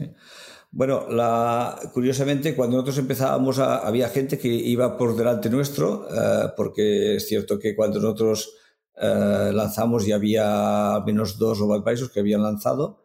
Eh, no sé si es que encontraron la forma de regular, regularse más rápidamente, pero la verdad es que lanzaron antes que nosotros. Pero curiosamente, independientemente de lo que hacían los demás, nosotros siempre tuvimos un poco esa voluntad de diferenciarnos un poco, eh, ofreciendo casi desde el principio pues eh, muy alta personalización. ¿no? Entonces en Investme pues siempre hemos tendido pues, a tener muchos perfiles de riesgo. Tenemos 11 perfiles de riesgo, del 0 al 10. Eh, cada, el número indica, eh, no, cero no quiere decir riesgo cero, sino quiere decir exposición a renta variable cero. Y, y 10 quiere decir eh, exposición al casi al 100%, no es el 100%, pero casi al 100%, y, la y el perfil 5 pues sería aproximadamente un 50-50. una primera diferenciación es esa, la amplitud de perfiles. La segunda, cuando, en las carteras de ETFs, pues mm, tener tantas clases de activos como nuestro modelo de inversión creyera oportuno. ¿eh? La ventaja de ETFs es que hay una oferta de, de 5.000 ETFs en el mundo. ¿eh? Tenemos, a veces combinamos eh, también ETFs americanos. De hecho, tenemos carteras en euro y carteras en dólares. Esta es otra diferenciación nuestra. pero de alguna forma, buscar esa amplitud de oferta. en nuestras carteras de ETFs, antes hablabas del oro, pues hay oro. Consideramos que el oro eh, es, un, es un activo que permite diversificar en nuestras carteras de ETFs, pues porque los, los hay, hay carteras, eh, hay, perdón, hay posiciones en oro. Pero más allá de esto, eh, creamos también un modelo que llamamos Dynamic, es decir, nosotros tenemos carteras puramente indexadas o, o donde la, la, el modelo de inversión es un modelo de largo plazo, estratégico, la distribución de, los activos está pensada de una forma, eh, le llamamos nosotros estratégica, es decir, de una visión de largo plazo. Esa, esa distribución se toca muy poco, es decir, se toca como mucho una vez al año. Eh, en función de un análisis que hace nuestro comité de inversión. Pero después tenemos una cartera en ETFs que llamamos Dynamic. Esa cartera eh, es una cartera que, basada en la anterior, pues tiene una parte eh, que le llamamos satélite, es decir, cogemos la distribución que hacemos para la cartera estratégica y la partimos en dos, una parte le llamamos core y otra parte satélite, y esa parte satélite puede estar sometida, si, si nuestros algoritmos y nuestro comité lo considera oportuno, a cambios más eh, tácticos. ¿no? Esa cartera en esos momentos, por ejemplo, está en modo protección. Entonces, eso ya nos diferencia de, de, de algunos robo-advisors, es decir, mezclamos eh, gestión indexada estratégica con gestión indexada táctica, eh, que si quieres después profundizamos un poquito más qué quiere decir eso, pero además introducimos estilos de inversión. Eh. Desde el 2018 introducimos carteras ISR de inversión socialmente responsable, después introducimos una cartera value, o sea, indexación con, con un estilo value, y eso lo hemos extendido ahora también en fondos indexados. Es decir, que ahora mismo tenemos, aparte de los tres bloques de carteras, carteras de ETFs, carteras de fondos indexados y carteras de planes de pensiones, es como una matriz donde en algún caso se pueden cruzar estilos de inversión diferente, desde un estilo estratégico de largo plazo a un estilo dinámico o estilos de inversión, sea ICR o value. ¿eh? Y eso en algún caso eh, solo en ETFs, lo hacemos tanto en euros como en dólares. Entonces, bueno, eso es un poco eh, nuestra oferta de valor es mucho más amplia. Eh, es cierto que hay gente que nos critica, que a veces, en nuestro caso, tienen que pensar más en qué, en qué invertir, pero bueno, también es cierto que nuestro flujo, nuestra forma de, de funcionar les, les canaliza hacia, hacia lo que creemos que es más, más interesante. Al extremo también tenemos un modelo que llamamos uh, Advance, una persona que tenga entre nuestro modelo Investment Plus, que por encima de 100.000 euros, somos capaces de hacer una cartera totalmente personalizada si él lo considera oportuno. Es decir, que, bueno, una forma en que nos hemos diferenciado, eh, no tanto como, como voluntad diferenciadora, sino como voluntad de ofrecer algo diferencial desde el principio, pues esa, esa amplitud de, servicios, siempre con, basándonos en, o apoyándonos con instrumentos de, de, con fondos indexados o ETFs, instrumentos indexados. De acuerdo. Entonces entiendo que sí, que la propuesta de valor esencialmente pues es que ofrecéis eh, una gama más amplia para invertir. Ahí quizás también podríamos entrar a debatir eh, precisamente pues hasta qué punto podría ser contradictorio hacer una, estrategia de, indexación global y, luego pues hacer introducir sesgos ahí, ¿no? Como el de ISR Values, o si queréis, si quieres lo comentaremos luego. Eh, pero por completar un poco primero el bloque de, Jordi como, como, inversor particular, sí que me gustaría, como hago siempre en todas estas conversaciones, que me dijeras actualmente eh, cómo tienes eh, tu cartera organizada ¿no? en este momento, pues para saber tú realmente con tu dinero en lo que tú estás invirtiendo, en lo que tú confías, cuál sería de tu cartera financiera, digamos, en este momento, cómo tendría repartido esas inversiones. Mira, eh, yo ahora mismo la forma en que me miro mi patrimonio es, uh, intento pensar un poco en, cómo estructurarlo, es lo primero que pienso, ¿no? Entonces, lo primero que hago es, mm, de mi patrimonio, dedicar, pensar, a ver, lo primero que quiero decir es que lo que yo lo que hago, lo que yo hago para mí puede ser que no funcione para otro, cada uno tiene sus circunstancias uh, financieras y, lo que voy a decir no es una recomendación explícita de que, alguien haga exactamente lo que hago yo. Hay que ponerlo en el contexto de las necesidades que tiene cada uno. ¿no? Yo ahora mismo, pues mis ingresos vienen eminentemente de mis inversiones, porque fijaros que además estoy invirtiendo, soy el inversor, el inversor principal de InvestMe, que me exige ya pues ir a rondas de financiación. ¿no? Pero bueno, digamos que para mí el tener eh, un fondo de emergencia o, saber que tengo asegurado la vida de, mi día a día, tanto el mío como de mi familia, de los próximos dos años, ¿eh? Eh, es importante. Eh, eso quiere decir que, bueno, pues que tengo un primer tramo de mi patrimonio no invertido. No invertido porque básicamente todos sabéis que hoy en día, pues invertir en, o sea, no hay, no hay oferta de depósitos que den, que den dinero. Con lo cual ese sería mi primer tramo y ese es un tramo que parece una tontería, pero es muy importante. Es el tramo que da tranquilidad a tomar riesgos en los tramos siguientes. Mi segundo tramo es lo que llamo yo mentalmente mi segundo fondo de emergencia. Es un fondo que ha, eh, o una cartera que ya invierto, la invierto a través de, de obviamente, y la, invierto con eh, fondos indexados, eh, concretamente en la escala que te decía antes, del 0 al 10, para mí es un, un, perfil 4 y es una, un segundo una segunda cartera en la que, en caso de que eh, tuviera necesidad, pues me cubría los siguientes dos o, tres, dos o tres años adicionales. A partir de ahí, mentalmente, yo sé que ese perfil 4 para mí, bueno, como ya tengo una cobertura de uno o dos años, bueno, sí que para una persona normal ese perfil 4 sería algo arriesgado, pero para mí ya no tiene ese riesgo al tener ese control de emergencia. El siguiente eslabón, ya aviso que tengo un, dos, tres, cuatro diríamos, cuatro carteras, más mi plan de pensiones. Es decir, es la forma en que yo me he estructurado mi patrimonio.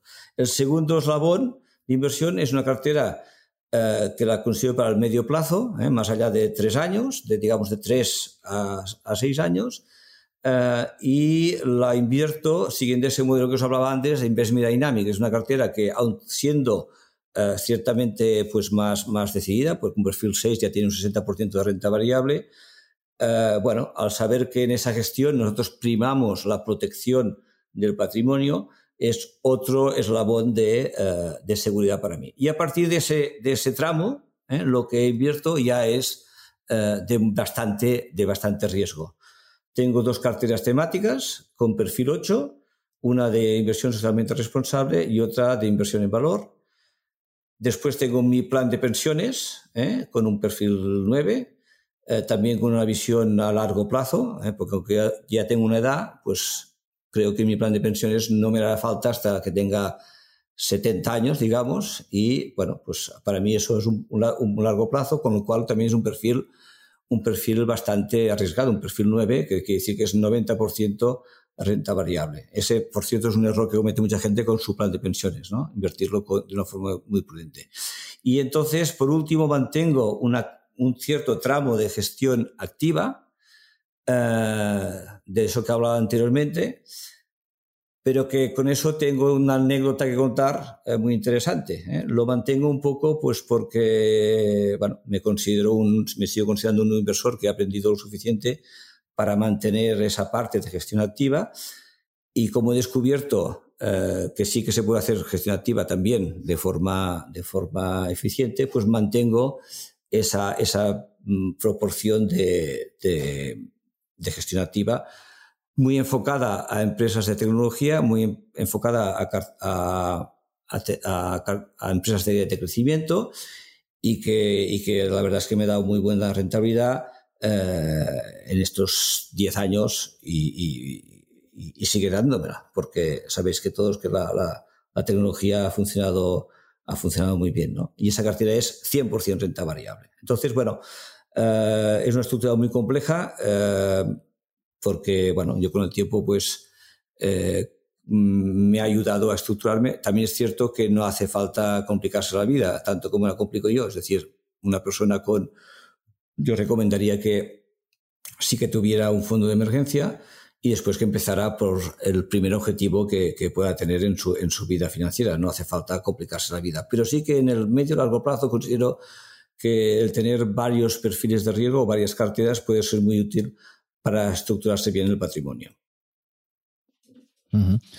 Vale, y globalmente, si sumas todas tus posiciones en renta variable, en renta fija, más o menos del global de tu cartera, ¿cuánta parte tendrías ahora mismo?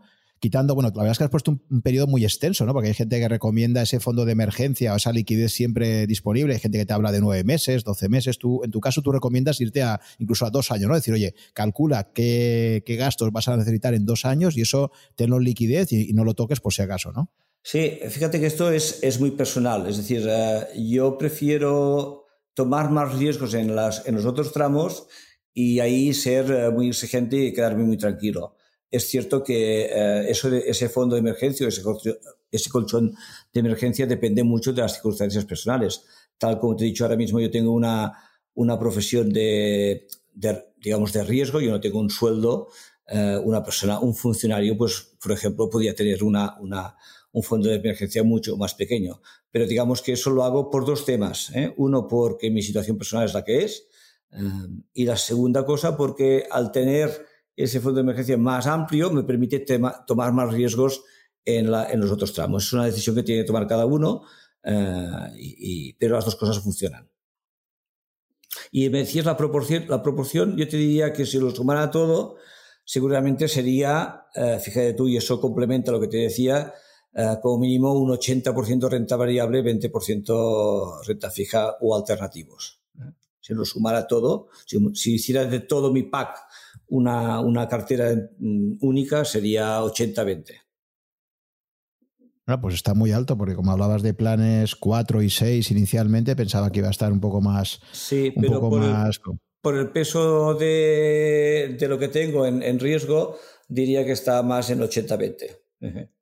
¿Eh? Pero fíjate que una parte de ese riesgo es un, riesgo atomizado por esa gestión táctica. ¿eh? te decía que una de mis carteras es una cartera de Investment Dynamic que en este momento no estaría lo que tendría que estar expuesta a renta variable. Esa cartera ahora mismo está en modo de protección. Entonces, ese 80-20, si ahora tuviera en cuenta eso, a lo mejor sería 70-30. ¿eh? Habría que hacer bien los cálculos, pero sería bastante agresivo. Y luego, además de, renta variable y renta fija, tienes algo de, oro, eh, algo de Bitcoin también, porque claro, ahí hay un tema macroeconómico que, creo que cada vez nos preocupa más a, muchísima gente y se está viendo reflejado incluso en los precios del oro recientemente, ¿no? Está, está, parece que están máximos, Bitcoin también empieza a subir otra vez eh, y es claramente pues la expansión monetaria que se está produciendo por parte de los principales bancos centrales del mundo para combatir primero empezó esto en el 2000, 2008-2009 en Estados Unidos, luego llegó a Europa con las famosas QE en el 2014 y, ahora, a raíz de toda la crisis del COVID, pues de nuevo se han metido eh, inyecciones monetarias tremendas, ¿no? Entonces esto lo que nos dice la macroeconomía, pues es que en algún momento esta enorme cantidad de inyección de dinero se tendrá que acabar traduciendo en inflación, ¿no? Es un poco lo que nos dice la, teoría, por lo menos clásica, inflación que a día de hoy aún no se ha producido. Eh, pero cada vez hay más gente preocupada diciendo, oye, pues si, si se está emitiendo cada vez más papelitos, papelitos que valen lo que tú quieras que valgan basado en la confianza, eh, frente a activos como el oro, que no eres capaz de poder inflar, la, o sea, aumentar la, la, oferta por muchísimo que suba el precio, es una de las virtudes que tiene el oro a lo largo de los últimos 5.000 años, por eso ha sido utilizado como, como refugio de valor, o Bitcoin, que también la propia tecnología te define un autómata que va generando una oferta monetaria que tiene un máximo, que será de 21 millones de unidades en el 2140 y que no se puede manipular. ¿no? Entonces, por ese motivo, eh, pues eh, cada vez hay más gente comentando hasta qué punto puede ser interesante tener una parte de tus activos en, oro o, incluso en Bitcoin eh, como una forma alternativa de protegerte frente a una posible inflación del dinero fiat. pues sí, hay una parte de mi patrimonio está en oro. Eh, por una razón fundamental. Eh, no lo he dicho, pero es, obvio que mis inversiones en estos momentos están todas a través de, de, InvestMe, eh, salvo que esa cartera activa pues sería una, una cartera bastante atípica. Ten en cuenta que es una cartera que no es pura indexación, aunque es una cartera que a veces pues, algún cliente se interesa por ella. Pero bueno, digamos que a tu pregunta, eh, en las carteras de, ETFs, que en mi caso pues tengo tres carteras de ETFs, nosotros siempre ponemos eh, entre un 5 y un 10% de oro según el perfil de riesgo y en esos momentos eh, está ayudando a, pues a, mantener o a dar una rentabilidad adicional en estos periodos. en eso tú sabes, Juan, que hay una gran discusión, hay gente que es pro añadir oro y hay gente que es anti el mismo señor Warren Buffett dice que es un activo que no, que no da eh, interés por sí mismo, y es cierto, pero sí que es cierto que en, momentos como el actual, eh, pues bueno, ha habido un gran crecimiento y tiene un factor de, reserva de valor. Eh, entonces, lo que tú dices es correcto. Y nosotros en, no lo hacemos en fondos ingresados porque eso no es posible, pero sí que lo hacemos en oro en casi todas las carteras, salvo las carteras ISR, que consideramos que no es muy compatible el oro con esas carteras, pero como, como, como norma en nuestras carteras de ETF sí que, sí que hay oro. Y si te sumara ahora, pues eh, no sé, tendría que hacer un cálculo, pero aproximadamente habrá un 3, un 4, un 5% de oro en mi, en mi cartera. Eh, lo que decías del Bitcoin, eh, en mi cartera activa también hay un poco de oro y hay un poco de incluso de, de plata. Y desde, desde el año 2000, uh, que me equivoco, 2016, empecé a entrever el, Bitcoin eh, no tanto como un elemento de especulación, que tú sabes que ha sido en general las, las criptomonedas, sino como un potencial activo eh, diversificador adicional. Y bueno, me interesé por ello e invertí en esa cartera, digamos, más, más activa. debo tener un 5% de, de Bitcoin que, recuerdo que la, anécdota de que eh, todos, todos sabéis que el Bitcoin, pues en el 2000, creo que fue el 2018, ¿eh? en diciembre tuvo unos repuntes impresionantes y recuerdo que, que cuando iba a comer, pues eh, oí hablar de Bitcoin y de y criptomonedas mientras comía, ¿no? Entonces es aquello de cuando oyes al zapatero hablar de, de acciones es momento de vender y curiosamente me revisé la, la proporción que tenía de Bitcoin, vi que había aumentado del 5 al 10% y aproveché para hacer un, un trimming de, de, mi posición, ¿no? Pero sí, el Bitcoin yo me lo miro como una, más que como un elemento de, de especulación, un elemento de diversificador, ¿no? Sí, pues mira, eres uno de los pocos profesionales de la inversión que conozco que, que quiera tener. Yo también me parece a mí eh, Bitcoin como, como comprar una opción. Al final es un poco como el oro, ¿no? No se trata de tener una posición fuerte, pero como una, como una compra de una opción sobre un activo que en principio eh, parece que puede mantener muy bien su, su reserva de valor. Eh, pues es algo interesante, ¿no? Pero sí que es verdad que eso dentro del campo financiero, pues están los detractores absolutos y que consideran que no se fían nada. La gente que dice, yo creo que lo más honesto, no entiendo la tecnología, no sé lo que hay por detrás, por tanto no invierto en lo que no entiendo, o la gente que ha tenido la curiosidad de, investigar un poco más y de, y de, hacer esa pequeña apuesta, ¿no? Como puede ser tu caso, y decir, oye, pues voy a estar ahí, lo cual eso también me, muestra un poco pues, que efectivamente sigue siendo una persona muy interesada por todo lo tecnológico, ¿no? Y que te veo siempre esa curiosidad por querer estar a la última y investigar, ¿no? Eh, cualquier cualquier derivada tecnológica que creas que pueda ser interesante para tus inversiones. Sí, sí. En ese sentido, Juan, eh, ten en cuenta que un cliente que nos pidiera una cartera advanced, una cartera, personalizada y quisiera poner Bitcoin, esto lo tenemos previsto, eh, pero también tenemos el estudio hecho de que me parece que en el máximo perfil mm, no, no podíamos poner más de un 3 o un 4% por la volatilidad implícita que tiene el Bitcoin, ¿no? Eh, pero bueno, si alguien está interesado en tener una cartera diversificada y tener un poquito de Bitcoin, con nosotros se puede hacer haciendo una cartera personalizada. Pero sí que es una cosa muy, muy especial y que hay grandes detractores. Ya te digo, yo me lo miré tanto desde la componente tecnológica, me interesó mucho el concepto del blockchain, el concepto de, también me interesó el concepto de activo alternativo eh, o el oro digital, digamos, y de esa forma me lo miré, pero de, de, nuevo me lo miré como un activo más y me hice, recuerdo que me hice el cálculo, decía, a ver, ¿cuánto cuál es la lógica de tener eh, un activo como este, cuál, cuál sería la proporción. Me puse un, un, porcentaje y ya te digo, cuando vi, que subía y coincidía con el, con el boom o el escuchar el tema del Bitcoin en, todos los bares de que iba a comer o iba a tomar algo, digo, bueno, es momento de revisar mi posición y sí, sí, tuve la suerte de acertarla de nuevo por un cierto, una, una, una componente también de suerte, ¿eh? que es donde funciona. Claro, pues sí que, sí que has tenido suerte, ¿eh, Jordi? bueno. Porque has sido capaz de salirte siempre antes de. Porque, claro, esto, la, la, última gran subida de Bitcoin, efectivamente, se produce a finales de 2017. Fue, creo que fue en diciembre del 2017, cuando se puso a un precio que es cuando efectivamente se popularizó y fue, fue, hizo que muchísima gente se interesara por ello. Eh, efectivamente, ha tenido unos, unos bandazos eh, enormes siempre.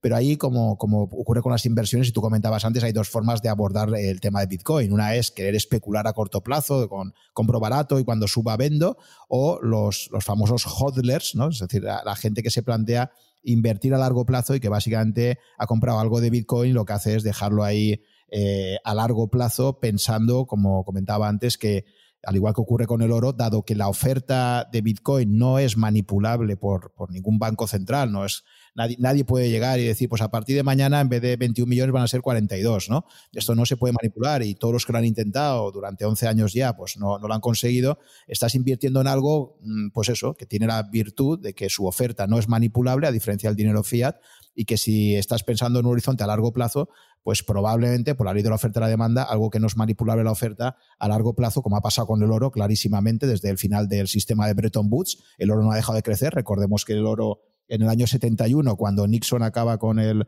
eh, sistema de Bretton Woods, eh, se pagaba 35 dólares la onza de oro y de esos 35 dólares nos hemos ido, pues ahora estamos por 1.800 dólares, 1.900, ¿no? Entonces, bueno, pues esto que te está diciendo, pues que el oro, comparado con el dinero fiat, no ha dejado de, subir de valor, lo cual es lógico en términos, ya digo, de oferta total, porque si el oro, eh, el crecimiento anual del oro a lo mejor puede ser un 3, 4, 5% anual, la producción mundial de oro y en cambio el dinero fiat, pues la expansión que ha tenido es espectacular. Lógicamente, pues en términos de oferta y demanda, que es lo más básico que se aprende en economía, eh, lo normal es que el oro, al igual que otras materias primas, pues, pues ganen en, valor respecto al dinero fiat. ¿no? Sí, sí.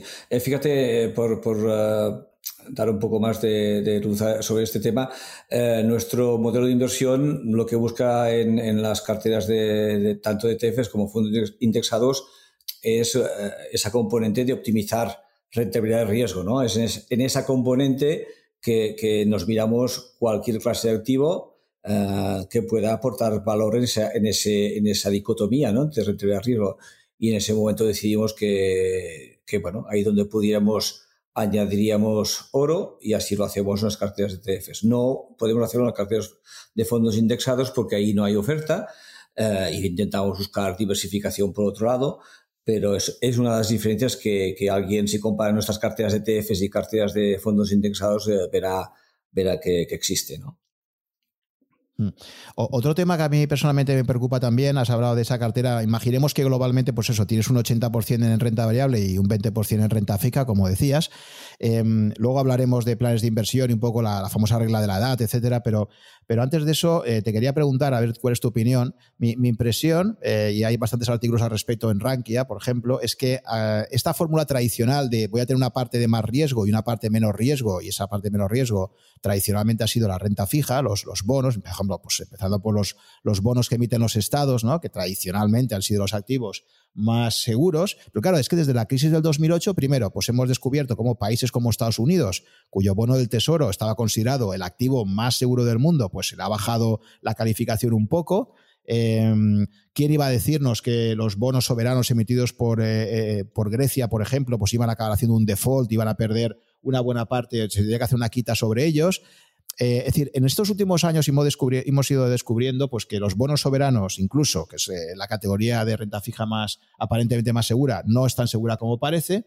Eh, y, la pregunta que te quería hacer a ti, Jordi, era ¿hasta qué punto consideras que tener esa parte que queremos que sea un poco menos volátil, más segura en bonos, con rentabilidades negativas como las que tenemos ahora, eh, puede que, estemos incurriendo en un riesgo bastante superior al que, al que parece.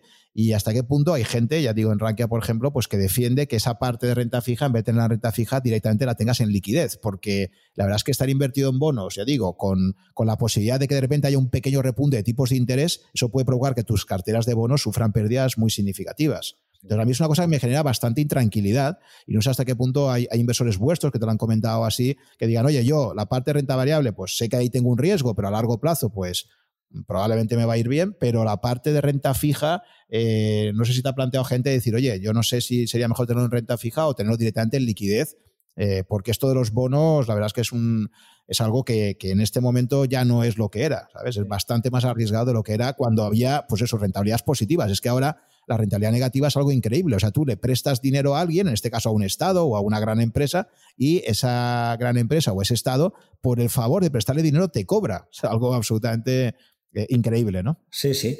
Eh, fíjate. Eh, que en, ese, en lo que hablábamos antes de, aprender, pues yo aún el tema de la renta fija aún me cuesta. Es decir, considero casi que es más complicado que la renta variable, un poco sumándome a tu preocupación, ¿no? Y más ahora con la, con la situación que estamos viviendo.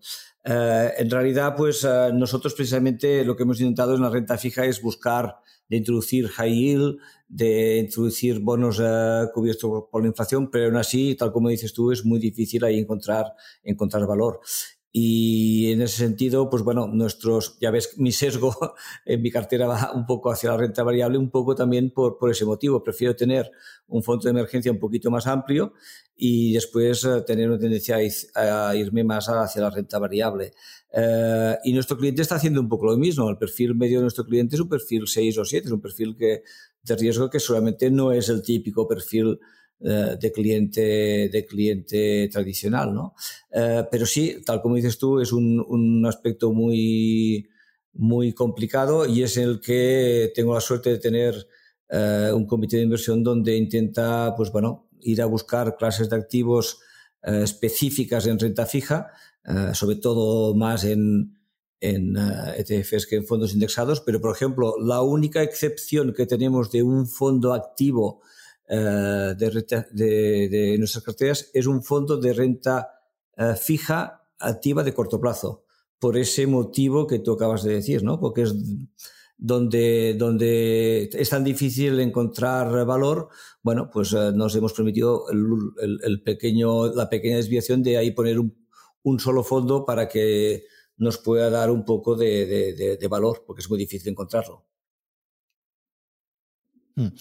Vale, pues te parece, vamos a hablar un poco más ahora de ese comité de inversiones, porque lo que me gustaría entender mejor eh, es mm, una vez que perfiláis, entiendo que, el proceso habitual pues es primero un perfilado del inversor, eh, ese cliente potencial que se plantea entrar a invertir en InvestMe, y a partir de ese perfilado de riesgo, donde básicamente me imagino que a través de una serie de preguntas intentáis determinar pues, cuál es su, su posibilidad de, invertir y que pueda dormir tranquilo sabiendo que la bolsa le puede caer un 20%, un 30%, un 40% o incluso más, eh, ese perfilado, a partir de ahí se le hace una propuesta de, de inversión con una asignación de activos que entiendo que debería ser global, y entonces lo que te quería preguntar es un poco cómo planteáis, cuando hablamos de, por eso a mí lo de gestión pasiva me parece un término completamente erróneo, porque nunca hay nada pasivo en inversiones, al final tienes que decidir, una cosa es que tú creas en la indexación, los índices, y otra cosa es que luego tienes que decidir de forma muy activa cómo te vas a comprar el mundo de alguna forma, ¿no? Entonces, entiendo que ahí tenéis que definir, pues eso, ¿no? El peso que va a tener la renta fija, la renta variable, y luego, dentro de cada categoría de activos, decidir en qué fondos o en qué ETFs eh, vais a invertir teniendo primero en cuenta, me imagino, un criterio territorial, un criterio geográfico. O sea, si te quieres comprar el mundo, pues qué peso le vas a asignar a Estados Unidos, qué peso le vas a asignar a Europa, a países emergentes, Asia, etcétera. Eh, entonces, me gustaría que me explicaras un poco, pues, cuáles son los criterios que seguís en el comité de inversión para decidir, eh, una vez que se ha establecido ya el perfil del inversor, cómo se va a realizar esa inversión, a través de qué tipos de, fondos o de ETFs, eh, teniendo en cuenta, pues eso, ¿no? Cobertura territorial o si también tenéis en cuenta otros factores, ¿no? Eh, bueno, es una muy buena pregunta, eh, Juan, porque eso, eso es un tema que también nos diferencia un poquito, en el sentido de que nuestro approach es algo diferente. Nosotros, básicamente, tal como te decía, decidimos hacer carteras. Nosotros miramos InvestMe como una empresa eh, para dar servicio a cualquier persona en el mundo, o casi cualquier persona en el mundo. Eh, y entendemos que hay, en primer lugar, hay dos eh, visiones, o, tres, ¿no? Habría una que es la asiática, esa nos queda muy lejos, pero habría dos visiones posibles al tipo de cliente que nos dirigimos, ¿no? La visión más dolarizada y la versión más europeizada. Es por eso que decidimos hacer eh, en ETFs dos tipos de eh, distribuciones, una más vista desde Estados Unidos y otra más eh, desde el punto de vista europeo. Obviamente detrás de esos, de esos de esa perfilación hay conceptos de diversificación, pues el concepto de Markovich, esos otros modelos de Black Litterman están detrás de nuestra filosofía, pero sí que es cierto que nosotros hemos ido introduciendo unos condicionantes que al final son más importantes que esas eh, distribuciones teóricas que, por cierto, eh, no funcionan. Es decir, si cualquier persona intenta hacer una cartera diversificada usando las fórmulas de Black Litterman o, de Markovich, le saldrá una cartera con tres, con tres eh, clases de activos. Con lo cual eso a la práctica no funciona. ¿Qué, qué ocurre entonces? Nosotros creamos un modelo de inversión donde empezamos a poner eh, digamos, limitaciones. Obviamente es un tema que no hago yo personalmente, hay un comité de inversión de, cuatro personas, yo formo parte de él, eh, pues bueno, porque es un tema que, me gusta, pero hay gente mucho más experta que yo, y empezamos a poner, eh, digamos, limitaciones que hace que al final salga una distribución determinada. ¿Qué quiere decir con esto? Pues las carteras, por ejemplo, dolarizadas tienen una visión más MSCI World, más cercana a lo que sería una distribución, eh, si cogiéramos renta variable, pues esa distribución más eh, americanizada, mientras que si cogemos nuestras distribuciones eh, de carteras europeas, pues tendrían un peso algo inferior en, renta variable americana. También tenemos otro, otro condicionante que ponemos en nuestras carteras, que es controlar el riesgo de divisa. Eh, nuestras carteras decidimos hacer eso, es una, decisión, digamos, de comité de inversión y que coincide con el mensaje que tú has dado, ¿no? que la gestión, la palabra gestión pasiva existe como contradicción a la gestión activa, pero en realidad gestión pasiva, si nos fijamos, son una combinación de palabras que tiene sentido, porque si hay gestión no puede ser pasiva, es decir, gestión pasiva en realidad es gestión con instrumentos indexados o con eh, índices y fondos indexados. Eso es lo, que, es lo que quiere decir realmente, porque cuando empiezas a poner limitaciones o condicionantes, estás gestionando, con lo cual eso tiene poco de pasivo. ¿no? Eh, entonces, siguiendo con el modelo, pues eh, a partir de ahí, tal como te decía antes, nosotros decidimos hacer 11 perfiles de riesgo, establecemos unos objetivos de, teóricos de rentabilidad y riesgo, asignamos a cada perfil una rentabilidad y riesgo objetivo y a partir de ahí asignamos eh, clases de activos para eh, conseguir esos objetivos. ¿eh? Entonces, pues bueno, básicamente un perfil 5 pues aproximadamente tendrá una rentabilidad esperada del 4,5% y una volatilidad prevista del 10 o 11%. Intentamos ir a buscar un teórico share ratio del 0,50 y en eso se basa nuestro modelo las carteras europeas con un sesgo más europeo y las carteras eh, con dólares con un sesgo más americanizado. Esto nos sirve como base de modelo para todas nuestras carteras, es decir, una cartera ISR eh, será conceptualmente europea, será conceptualmente igual. La única cosa que vamos cambiando ahí donde es posible cambiamos eh, fondos indexados o ETFs, digamos, tradicionales o de índices eh, completos, los cambiamos por el índice correspondiente ISR y constituimos a partir de ahí las carteras ISR y las carteras Value sean un poco lo mismo.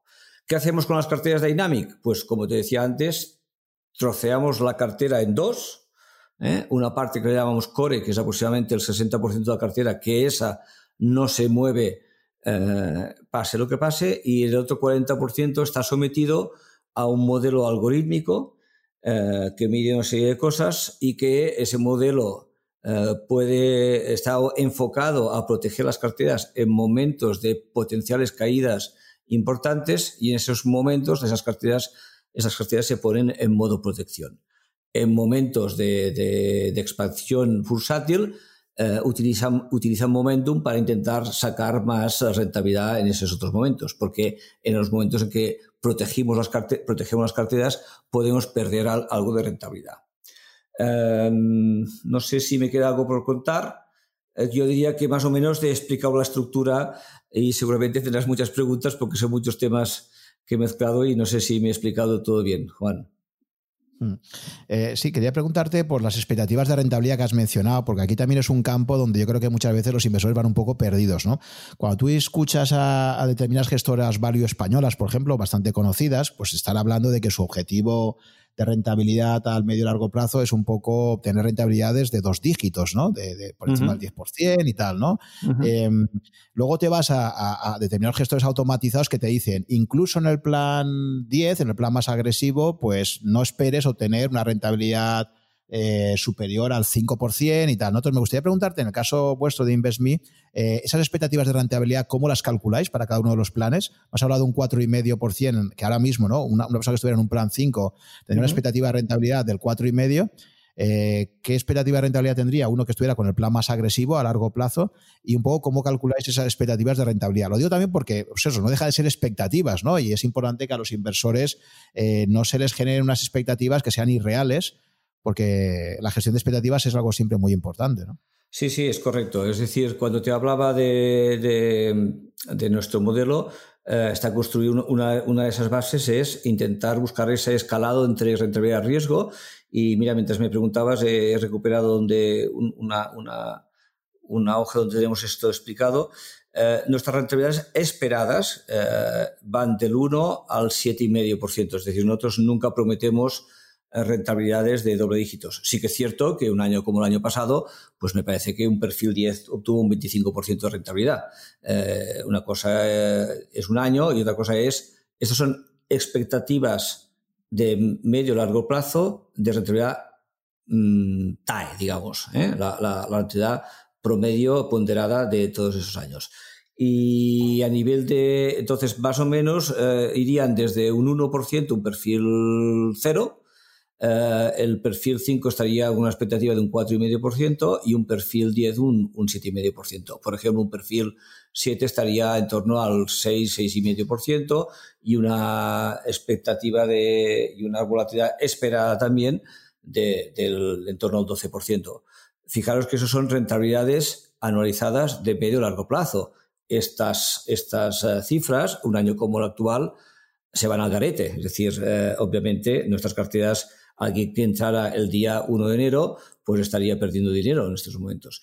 Pero sí que es cierto que nosotros estamos midiendo nuestras carteras desde el año 2015 ¿eh? Em, y nuestras carteras a cierre del 2019 estaban perfectamente alineadas con el objetivo. Obviamente se desalinearon durante, durante las caídas del mes de marzo, febrero-marzo, pero si volvemos a mirar a días de hoy, a día de hoy, vuelven a estar muy cercanas a esas expectativas. ¿eh? Es decir, que eh, nosotros, un poco siguiendo con, con, mi forma de pensar, y no porque sea mi forma de pensar, sino porque creemos que es la fórmula correcta, hay que invertir para el medio largo plazo. Eh, por medio, considero a partir de tres años ya puede tener sentido invertir. lo ideal es que sea cuanto más largo posible y cuanto más largo sea nuestro periodo de inversión, más cercanos estaremos a que esas rentabilidades y volatilidades se cumplan. En el cortísimo plazo, eh, hay, hay, hay, bueno, las desviaciones pueden ser, pueden ser brutales. Hay unas cosas uh, muy interesantes a aprender, uh, que, es una cosa que sale en muchos libros de, inversión y que, y que, hay gente o información consistente sobre el tema eh, que a partir de los cinco años la, la, posibilidad de pérdida de una cartera, digamos, equilibrada casi se anula. y a partir de 10 años esa ya no existe, es decir, la posibilidad de perder es casi, es casi nula. Aún así, estaremos sometidos a que en esos años, en esos años bueno, pues, pues esas estadísticas se vayan cumpliendo. A medio y largo plazo, la reversión a la media es una, es una ley que se cumple y la estamos observando en, nuestras carteras. ¿eh? Nosotros de forma recurrente estamos sacando eh, pues en torno a un 3 o un 4% más de lo que obtiene un inversor medio eh, en fondos de inversión en España, que está en torno al 2%, al 2% o en planes de pensiones que también están en 2%. Nuestra cartera media está sacando un 4,5% y nuestro cliente medio está sacando un 5,5%, casi un 6% de rentabilidad em, hasta, hasta el 2019. En estos momentos lo había bajado, pero tal como te digo, a medio y largo plazo son rentabilidades que, que de momento estadísticamente se, se, vemos que se, se, pueden cumplir perfectamente. Pero obviamente no hay que engañar a nadie, estos son rentabilidades uh, esperadas y en nuestro flujo, en nuestras explicaciones, cuando alguien hace un perfil de riesgo, lo que obtiene es un gráfico, es un gráfico probabilístico, donde hay una línea central que le indica esa expectativa, pero hay un cono, un cono de rentabilidades que le muestra el caso más optimista y el caso más pesimista. Una persona que entrara el mes de febrero seguramente no solo estaría en la parte baja del cono, sino que incluso eh, como se han dado situaciones estadísticamente poco, poco probables, incluso se saldría del cono. Y eso hay que conocerlo, hay que digerirlo y en base a eso hay que, hay que acertar nuestro perfil de riesgo, que es una de las cosas más importantes de hacer. Sí. Entonces, para esa, esas expectativas de rentabilidad, las, las calculáis a partir de, de informes que realizan eh, casas de análisis o son informes vuestros propios? Lo digo porque al final, claro, uno conoce lo que ha sido la rentabilidad histórica eh, que se ha producido en, eh, típicamente se utiliza mucho, hay que decir que siempre hay un sesgo hacia lo que ha pasado en Estados Unidos porque es el caso mejor estudiado. Claro, uno se, puede coger libros que te, da, hablan de los 200 últimos años en Estados Unidos, los últimos 100 años, pero por ahí había un debate interesante que precisamente planteaba, vale, eh, está claro que si hubieras apostado por el mercado americano en 1900, pues te habría ido fenomenal, ¿no? Pero claro, eh, la idea de apostar hoy en día por una indexación realmente global, eh, para poder hacer una apuesta que sea equivalente a la que hacemos hoy en día los que, los que invertimos de una forma global, es decir, ¿qué habría pasado para un inversor que en 1900 o el año que hubiera sido, 1920, por ejemplo, hubiera decidido hacer esa apuesta global? no invirtiendo solo en Estados Unidos, que suele ser siempre el caso de éxito que se pone ahí, para decir, oye, mira, pues a largo plazo la bolsa americana ha ganado un, un 9%, ¿no? Eh, un 7-9%. Eh, entonces, claro, el, realmente el ejercicio que habría que hacer es decir, ¿qué habría pasado con un inversor a principios del, del siglo XX, por ejemplo, que hubiera decidido indexarse al mundo?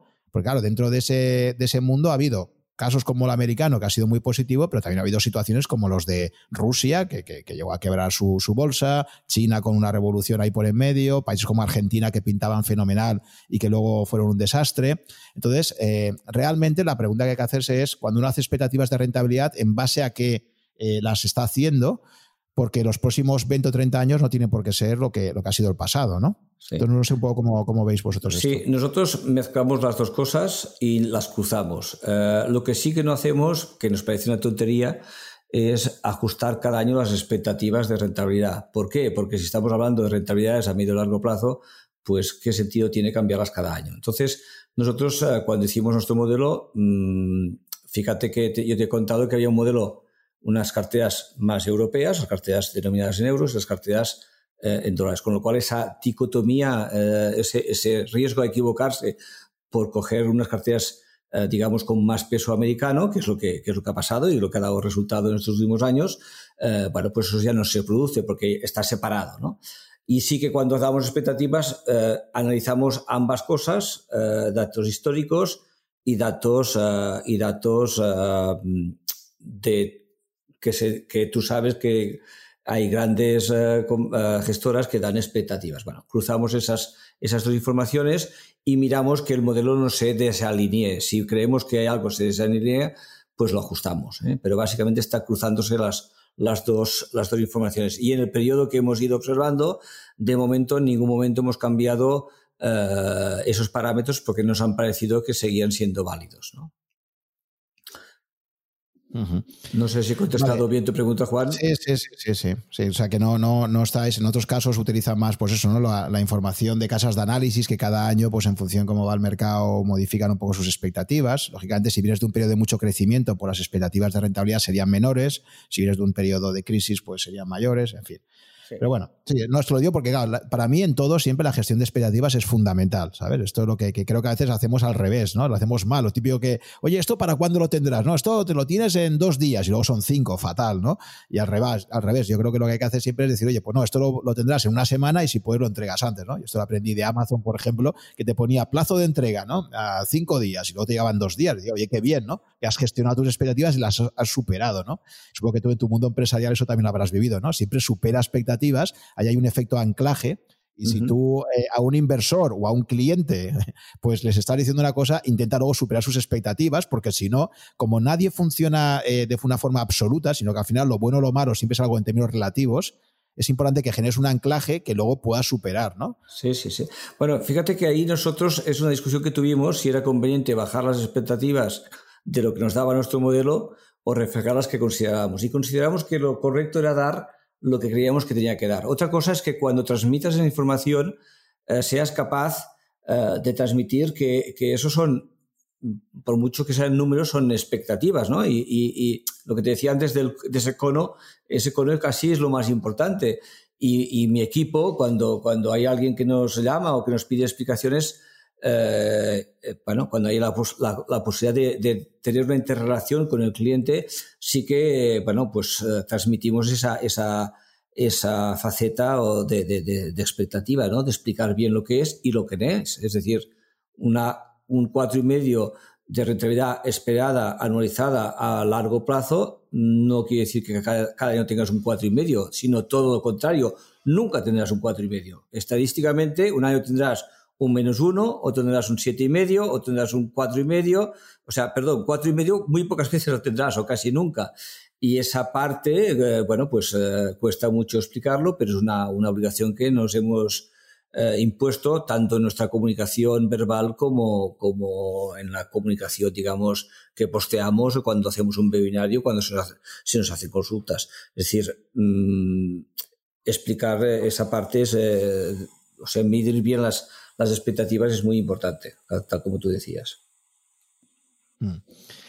Sí, luego también, eh, desde un punto de vista, eh, una de las grandes virtudes que tienen los gestores automatizados es precisamente esa capacidad que tienen de, ir rebalanceando la cartera en función de la evolución de los precios relativos. Es decir, si hay una subida fuerte de las acciones frente a los bonos, pues eh, a partir de un determinado momento empieza a actuar de forma automática eh, y esto eh, va fenomenal para, para, los seres humanos, porque nosotros somos precisamente uno de los grandes problemas que tenemos, y sé que tú eres un, un gran estudioso de los sesgos comportamentales en la inversión, es que precisamente eh, tendemos siempre a querer invertir más en el activo que va mejor. En este caso, por ejemplo, pues si hay una subida fuerte de acciones, pues a medida que va subiendo la bolsa, cada vez hay más gente que te está diciendo, oye, la bolsa cuando está subiendo, ¿no? Y, eso te incita a entrar y es precisamente lo peor que puede hacer porque justo en ese momento es cuando está más cara.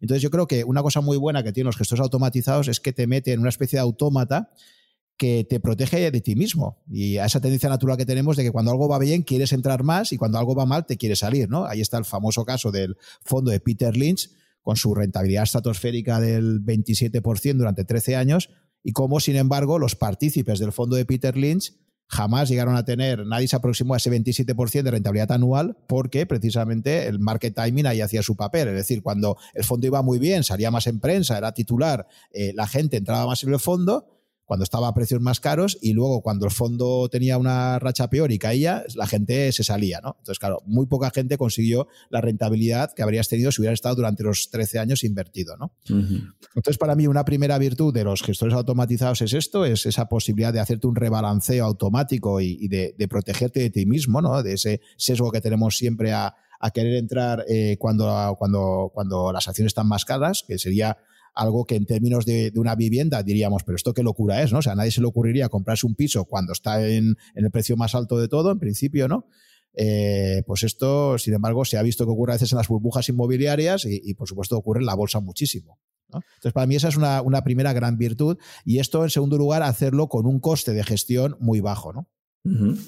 Sí, e, es correcto. Esa parte, eh, fíjate que la parte automatizada ayuda mucho a, evitar eh, esos sesgos que, que, todos tenemos. Yo mismo, eh, uno de mis grandes aprendizajes creo que ha sido mm, cuando he hecho gestión activa, eh, aprender a, cómo manejarme. Y fíjate que ahora mismo el, el 80 o 90% de mis inversiones están gestionadas por, por Investme. Es decir, yo las, influyo en el comité de inversión, pero influyo como nada. Es decir, que, que una parte importante de mis inversiones, aun siendo una persona experta, eh, considero que, que, que, está muy bien pues estar, estar eh, digamos, tener uh, automatizada tu, inversión.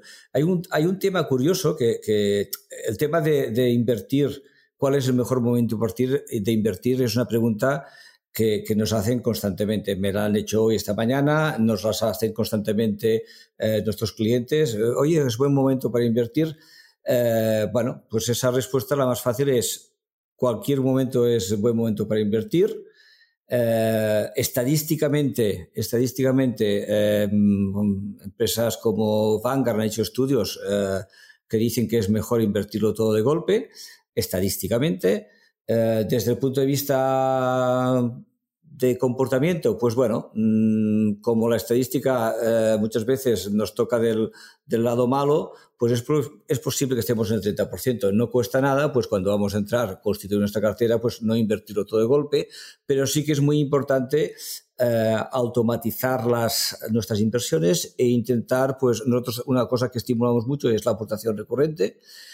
Y estos días, estos, estos eh, meses de, de, COVID, eh, hemos ido transmitiendo una, una lección eh, que es muy fácil de entender. Si tú hicimos un estudio y dijimos, bueno, mm, vamos a analizar la década, la década perdida. La década perdida es, como tú sabrás, es el del 2000 al 2010, donde según en qué activos, pues bueno, una persona que hubiera entrado en 2000 pues uh, posiblemente el 2010 uh, eh, aún estuviera en pérdidas o ganando muy poquito.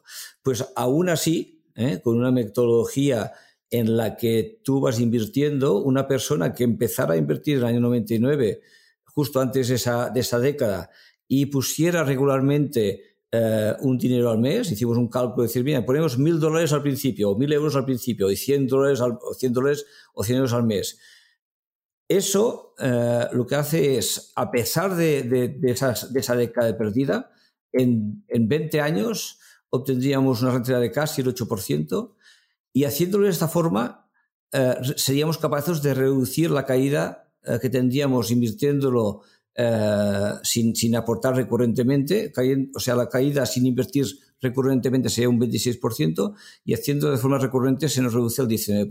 Entonces el mensaje es, es muy difícil invertir en crisis, es, muy, es lo más fácil es asustarse, pero lo más eh, estadísticamente eh, eficiente es eh, seguir invirtiendo y poner un poquito, un poquito de dinero cada mes o cada trimestre o cada dos meses o cada cuando podamos. Esa, esa, recurrencia y ese automatismo ayuda mucho a, a, tener éxito y a evitar nuestros sesgos. Estos datos que daban era una cartera 60-40%, que no lo he dicho.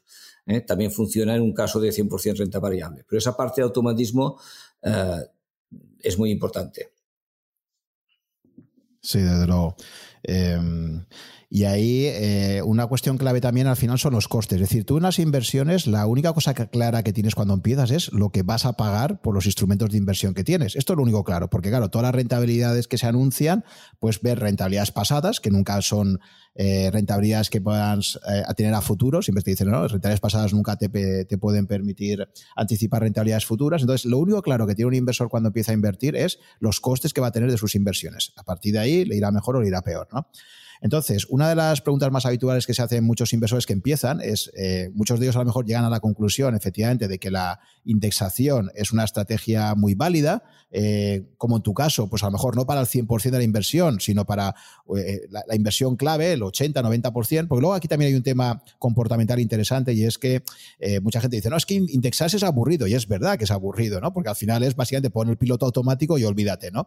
Por eso quizás estrategias como la tuya, que haces a nivel en tu cartera personal, de tener una parte de tu cartera, ese 10%, incluso un 20%, donde juegas a estrategias más activas, bueno, pues para todos aquellos aficionados a la inversión, eh, pues es una forma de decirle ese, deseo que tienes lúdico, de ese interés que tienes, ¿no? De, seguir los mercados, de querer tomar decisiones y tal, pues ahí tienes tu, parte de, carnaza, digamos, para poder operar, pero sin estar jugándote el principal de tu patrimonio, ¿no? Entonces yo creo que es una, estrategia muy interesante el decir, voy a indexarme en una parte importante y luego dejarme siempre una parte, pues para jugar más, ¿no? Para un poco lo que, el play money, ¿no? Que llaman los americanos, es eh, el saciar ese deseo, ¿no? De, poder, de estar en los mercados, ¿no? El problema es cuando ocurre lo contrario, ¿no? Que, ese deseo de querer operar los mercados te lleva a estar metido en, unos niveles de riesgo altísimos y, que acabes perdiéndolo prácticamente todo, ¿no?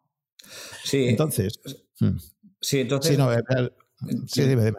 No, eh, has tocado dos temas, uno el de los costes y el otro el tema de, qué proporción tiene sentido de, de, gestión activa. Entonces, sobre los costes, eh, bueno, el señor Jack Bogle hace 40 años que, demostró que el coste es uno de los elementos más importantes en la inversión y es otra de los componentes que, los gestos automatizados y InvestMe también se suma a ellos, bueno, intentar dar los costes eh, más, más, más bajos. Nosotros eh, nuestras carteras están en torno a 0,73, 0,74 según el, modelo de inversión que, escoja, la cartera que escoja, eh, y eso es una componente importante y, siempre estamos luchando por, por eh, esos costes ajustarlos lo, máximo posible.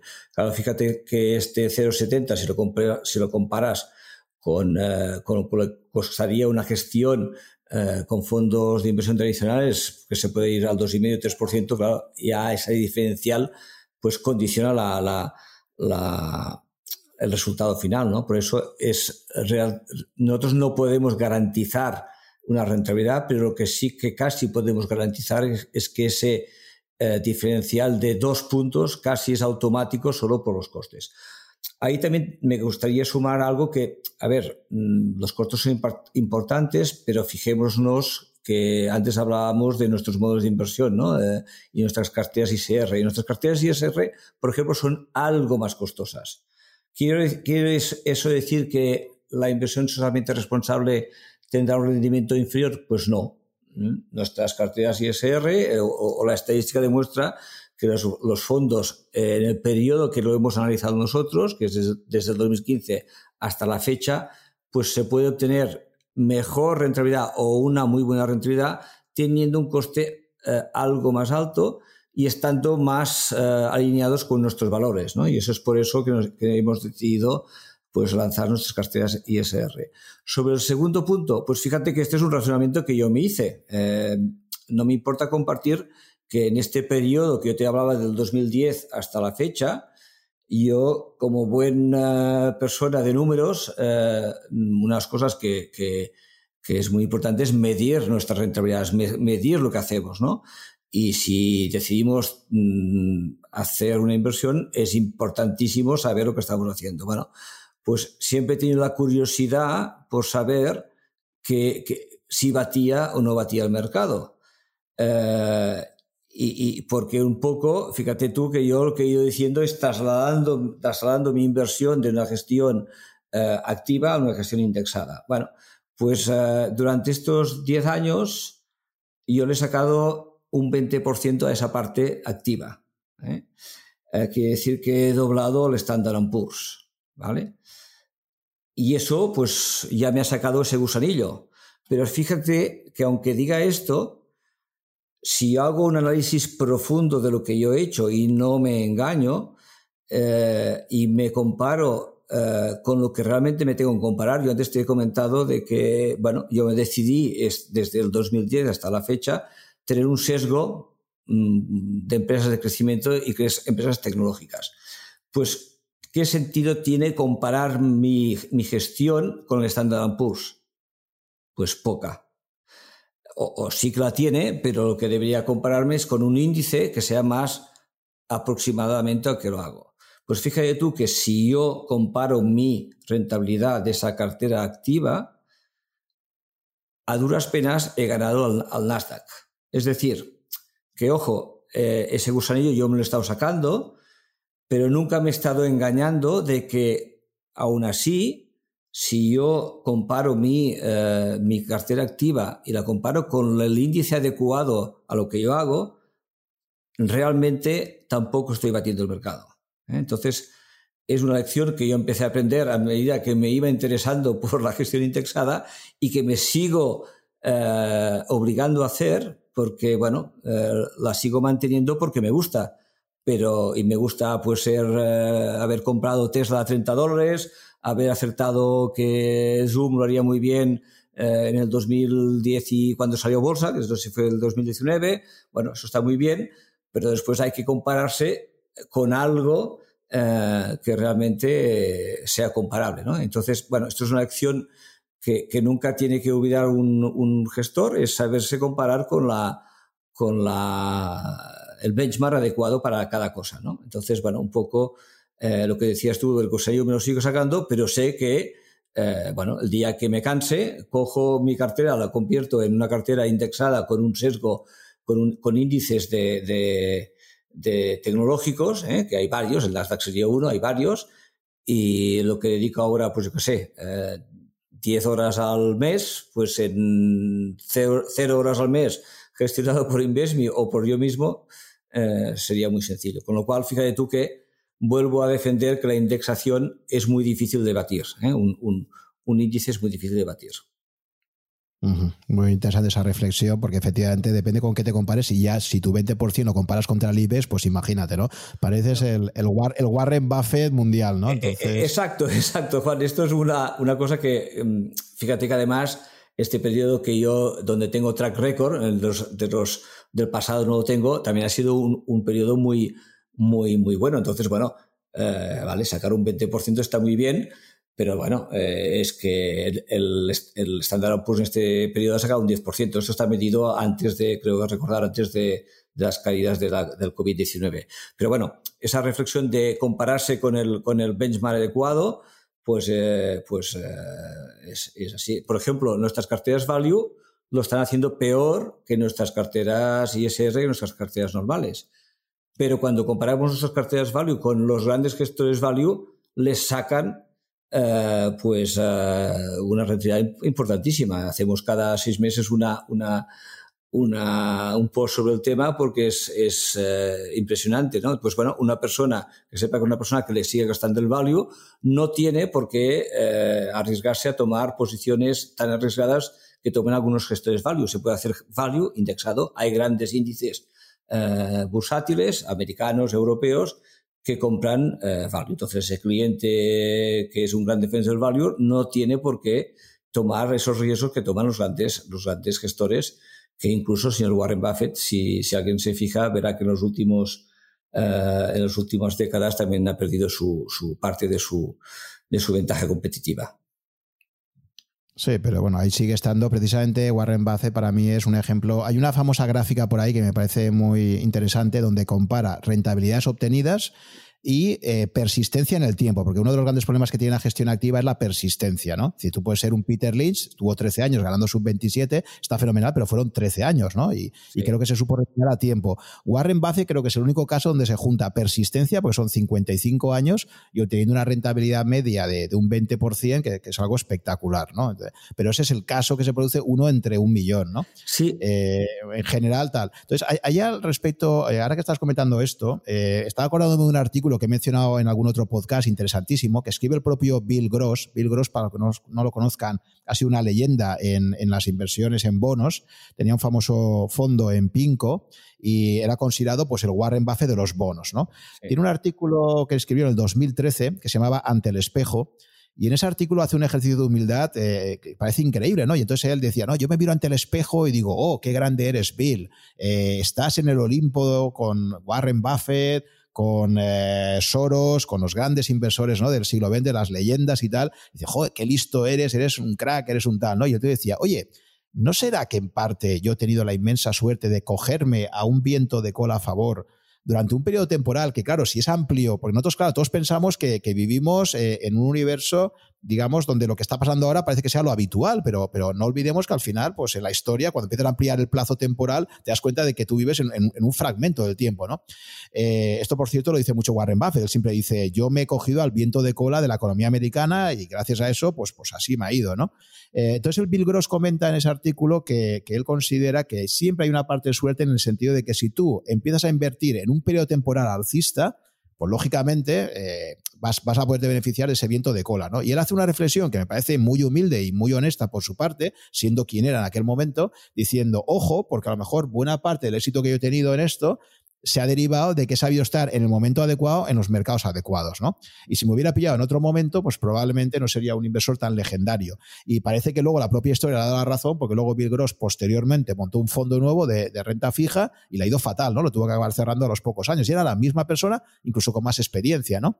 Entonces, todos estos eh, ejemplos nos están diciendo, pues esto, ¿no? Que cuando valoramos eh, el éxito que ha tenido determinadas leyendas de la inversión, hay que pensar siempre qué parte ha habido de suerte, qué parte ha habido de, estar en el momento adecuado, en, el momento justo, eh, y qué parte es realmente habilidad inversora. Sí, sí. En eso, Juan, tengo lo tengo muy claro. Es decir, eh, en la inversión hay que ser muy humilde, saber que si hemos sacado grandes rentabilidades, intentar desgranar qué parte es nuestra gestión y qué parte es, el propio mercado. ¿eh? Eh, fíjate que, te decía hace un momento que, aun considerando que un 20% anualizado es excepcional, pues eh, cuando me lo miro con perspectiva, pues digo, Jordi, mm, ¿por qué estás perdiendo el tiempo? sobre ese tema de, que decías de, Warren Buffett, es curioso el caso de Warren Buffett, evidentemente Warren Buffett es una referencia para todo el mundo, lo es para mí, y, lo que voy a decir no es para desmerecer lo, que ha hecho, pero fíjate tú que eh, yo solo descubrí un libro eh, que después comentaremos. Eh, si tú troceas su, rentabilidad por décadas, verás que en, los últimos, en las últimas tres décadas él se ha quedado por detrás de, o, su, ventaja competitiva se está anulando. Es decir, si en el, periodo de, de los ochentas le sacaba un 25% al mercado, ahora apenas lo iguala o, le saca una, una diferencia de un 1 un 2%. digamos que esa ventaja competitiva sigue siendo muy difícil de, mantener y el único caso en que, en que yo he descubierto que alguien la está manteniendo es, este, es el, señor, el señor Jim Simons, pero eso ya es un caso aparte, ¿eh? porque eso ya es eh, pues bueno, utilizar seguramente inteligencia artificial o big data eh, desde hace 30 o 40 años cuando nadie sabía lo que era eso, ¿no?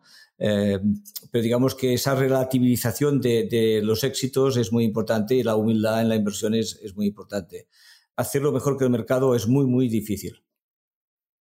sí, y el, propio, y el propio, de hecho, el propio Warren Buffett en los últimos años, en la propia Junta General de Berkshire Hathaway, ha recomendado y ha dicho, y ha dejado escrito, ha dicho, mira, yo a mis herederos les he dejado claro que el 90% de mi patrimonio lo que vayan, que vayan liquidando eh, esa inversión la mantengan en, un fondo indexado Standard Poor's 500 y el 10% restante en bonos del Tesoro americano. Y esta ha sido la receta que, que le ha dado. O sea, y de hecho llevó, llevó a Jack Bogle a, en una de las últimas reuniones de Berkshire Hathaway, le hizo levantarse y que todo el mundo lo aplaudiera diciendo a este hombre habría que hacer un monumento porque ha sido la persona que más ha defendido los intereses de los inversores particulares eh, en todo el mundo en los últimos 40 años. ¿no? o sea, que el propio Warren Buffett, que es efectivamente la referencia en el mundo value, en el mundo de la gestión activa, eh, acaba reconociendo pues que, pues que eso, ¿no? que en muchos casos la, estrategia de indexate y olvídate pues eh, sería probablemente la mejor para la mayor parte de inversores. Sobre, sobre Jack Bogle hay una frase que, se ve en internet que dice Jack Bogle, Jack Bogle se ha muerto, pero aún sigue ahorrando eh, centenares de billones, de miles de millones al año a los inversores, porque es así. ¿eh? Eh, es, el inventor de la integración y eso ha evitado mucho, muchos costes a los inversores. Sí. Sí. Y respecto a, costes, Jordi, te quería preguntar, claro, hay gente que se plantea y dice, vamos a ver, vale, yo tengo ya bastante claro que una buena parte de mi inversión debería ser indexada y la duda que le surge es, ¿la hago yo por mi cuenta montándome una cartera de ETFs o, de fondos? Porque la verdad es que hoy en día pues cada vez más hay, instrumentos de inversión a disposición de los inversores particulares, te puedes comprar el mundo a través de un índice eh, tipo MSCI Wall o, el AGWI, por ejemplo, ¿no? Y es una forma de indexarte al mundo con, un único fondo, por ejemplo o en ETF es lo mismo. Entonces, claro, supongo que para muchos inversores se plantean, vale, eh, ¿hasta qué punto me compensa darme de alta en un gestor automatizado como InvestMe eh, frente a hacerme yo directamente mi cartera de, de fondos o de ETFs, ¿no?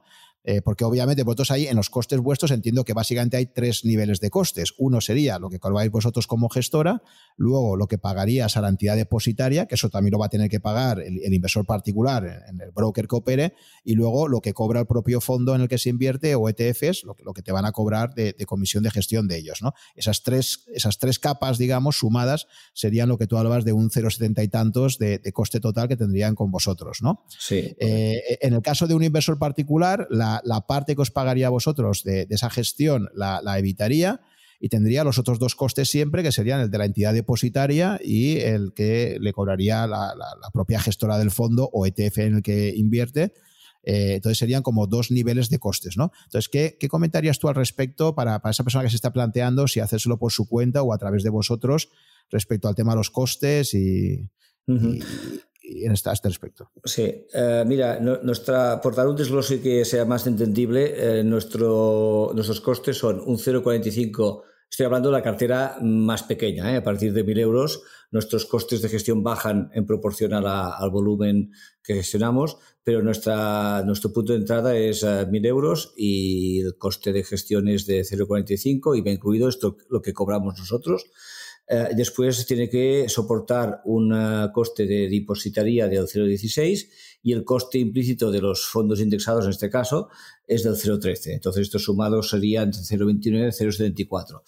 ¿Qué, ¿Qué, es lo que tendría? Eh, obviamente una persona que decida hacérselo él mismo, pues ese 0,45 es el mismo, es él, absorbe ese coste. ¿Qué le puede pasar? Bueno, pues que eh, él obtenga un coste de depositaría del 0,20, del 0,25, ahí pagaría un sobrecoste y posiblemente en los fondos que él consiguiera también pagaría un diferencial. ¿Por qué? Porque nosotros como entidad eh, institucional pues vamos a, escoger fondos institucionales. Pero sí, esa, esa, esa duda, digamos, eh, se la puede hacer cualquier inversor ¿Qué es lo que está pagando ese 0,45? Bueno, pues en primer lugar, tener una, una, una distribución de activos que, donde hay un comité que la, que la asesora.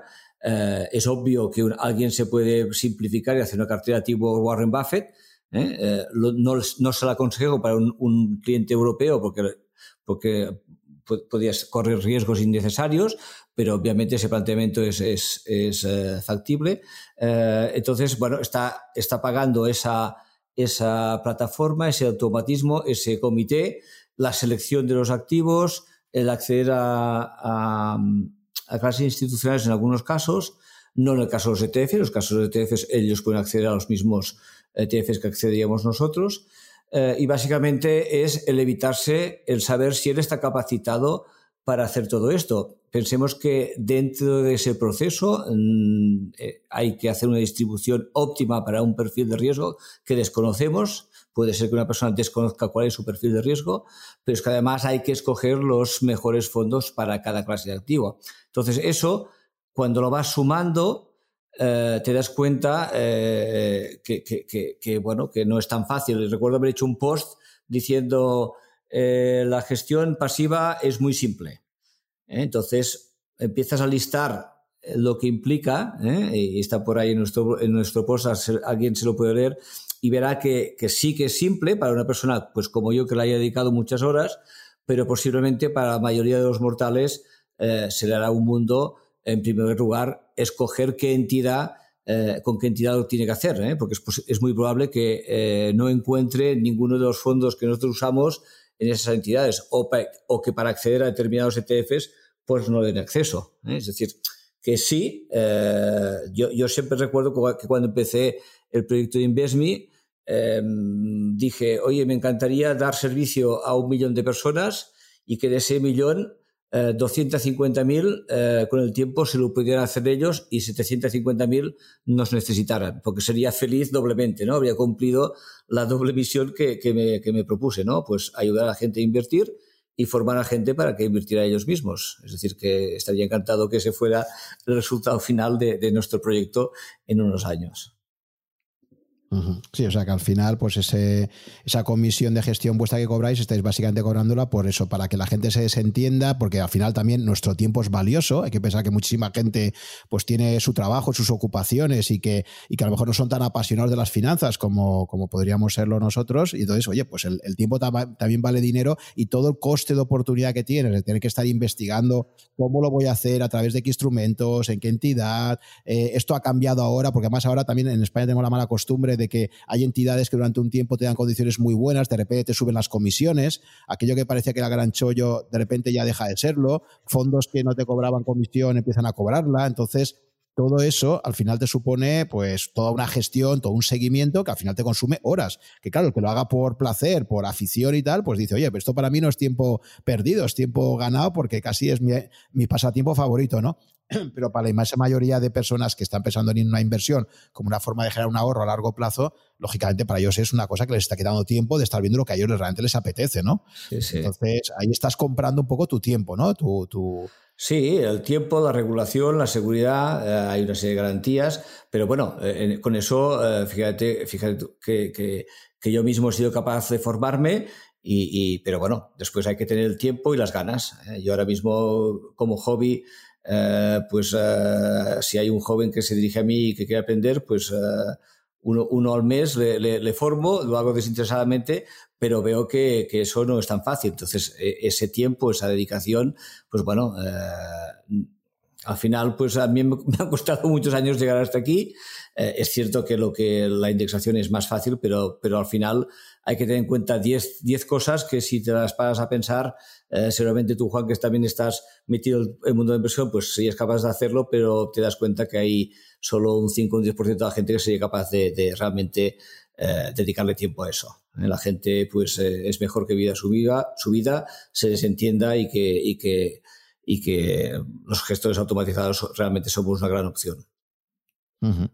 Vale, pues entramos ya a la recta final y quería preguntarte sobre dos temas que has comentado ya. El primero de ellos sería, cada vez más efectivamente se está popularizando este concepto de inversión socialmente responsable o fondos ESG, e por, sus siglas en inglés, ¿no? De, buena gobernanza, eh, socialmente responsables, que tengan en cuenta el medio ambiente, etcétera.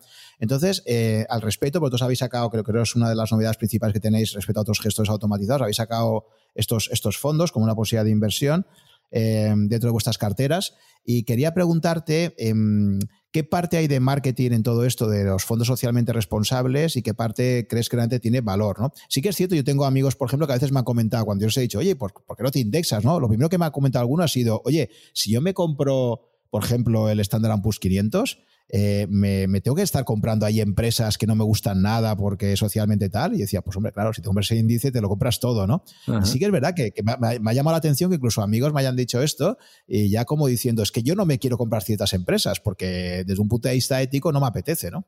Sí, sí, pues mira, yo, el tema este, gracias por la pregunta porque mm, es un tema que me ha interesado mucho. Eh, fíjate tú que, cuando hablamos antes de inversiones, eh, obviamente inversión también es mi participación en, Investme y como, o sea, como persona siempre he tenido esa faceta de emprendedor.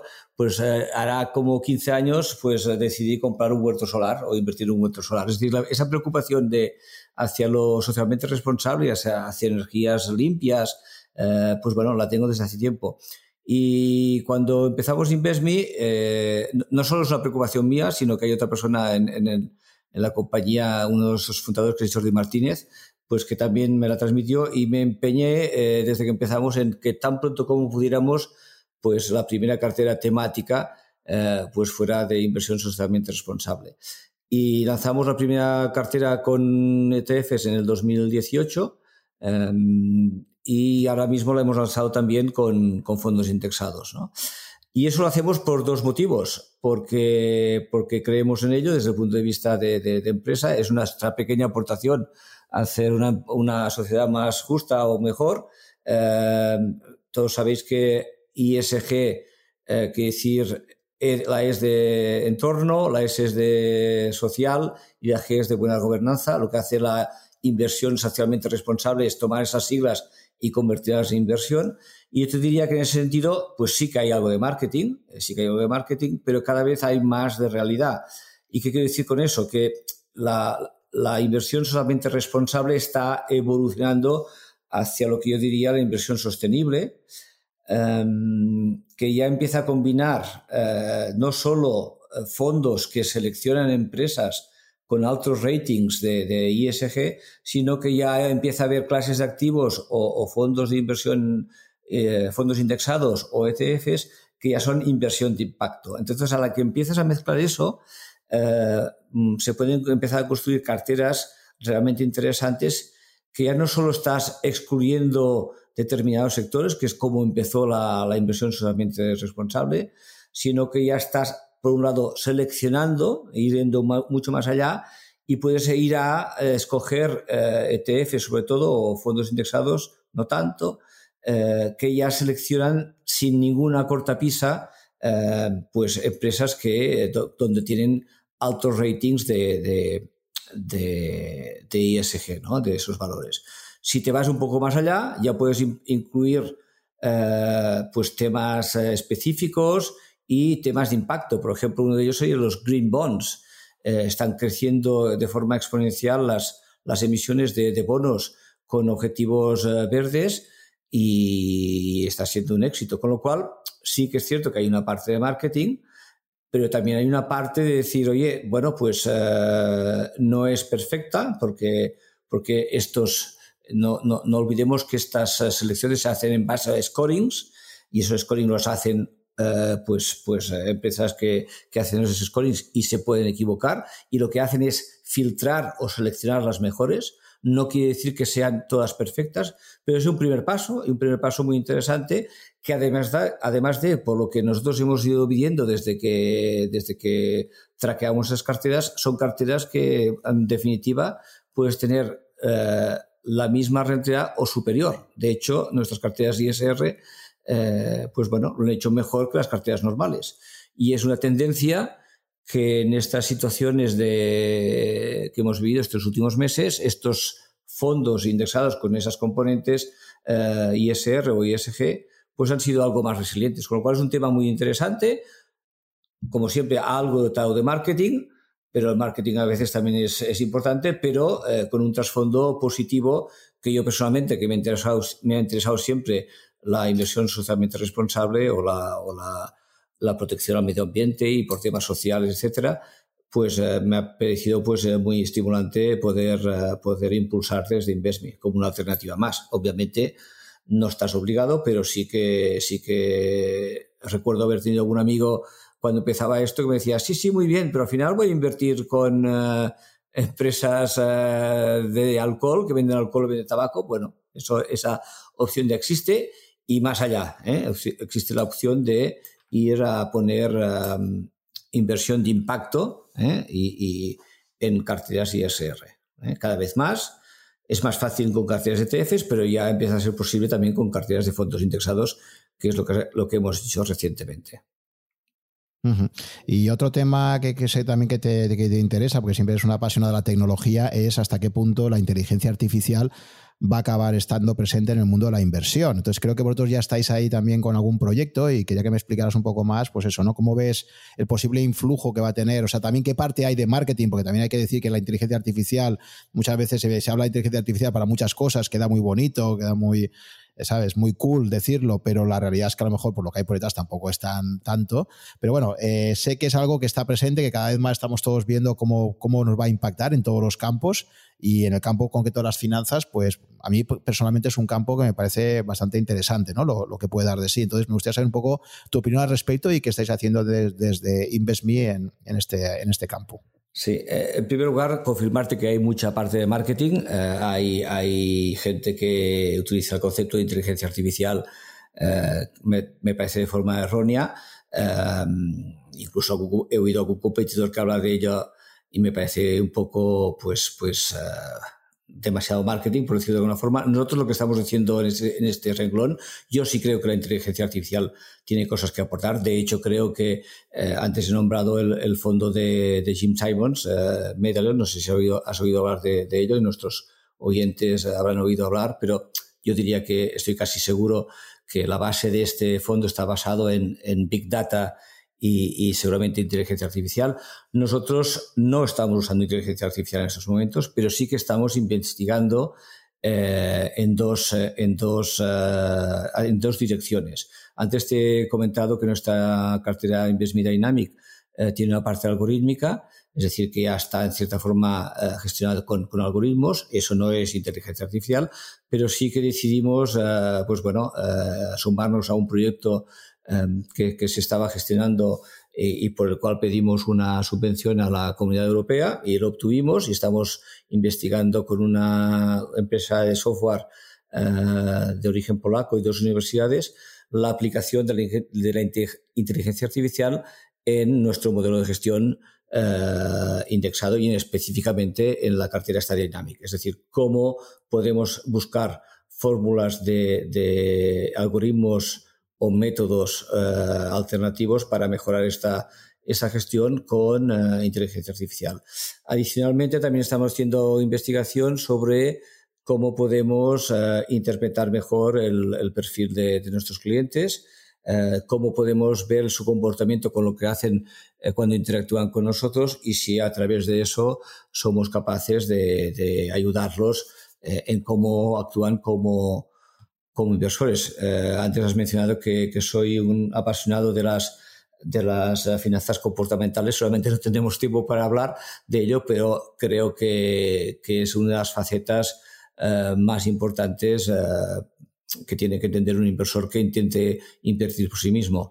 el 50% es, es, es aprender a invertir, aprender cuáles son los, la, técnica, pero hay otra parte, es nuestro comportamiento casi es tan, tanto más importante. ¿no?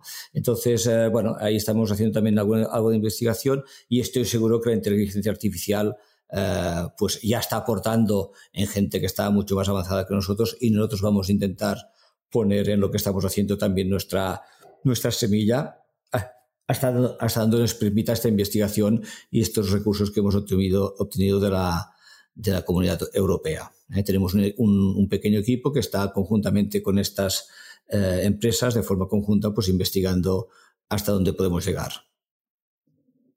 Sí. Eh, respecto a Jim Simons que comentabas, efectivamente, sí, esto ha salido en algunos otros podcasts. Es, una figura que en Rankia, por ejemplo, también hay varios artículos dedicados a él y a su famoso fondo Medallion. Pero fíjate que estaba pensando, eh, conectando un poco con lo que decías de Warren Buffett y su pérdida de, rentabilidad comparada con sus inicios. Claro, Warren Buffett en buena parte también atribuye esto a que cada vez tiene que gestionar un fondo más grande. Y él mismo creo que decía no hace mucho tiempo, decía, mira, si yo ahora empezara con un millón de dólares a, a gestionar, creo que podría irme a por un 50% de rentabilidad anual ¿no? Y como diciendo, es mucho más fácil gestionar un millón de dólares que, tener que gestionar la bestia que tengo yo ahora mismo en Versailles Hathaway, ¿no? La, cantidad de dinero que tiene para invertir y lo difícil que le resulta invertir cuando ya eh, el, fondo que tienes que gestionar es grandísimo, ¿no?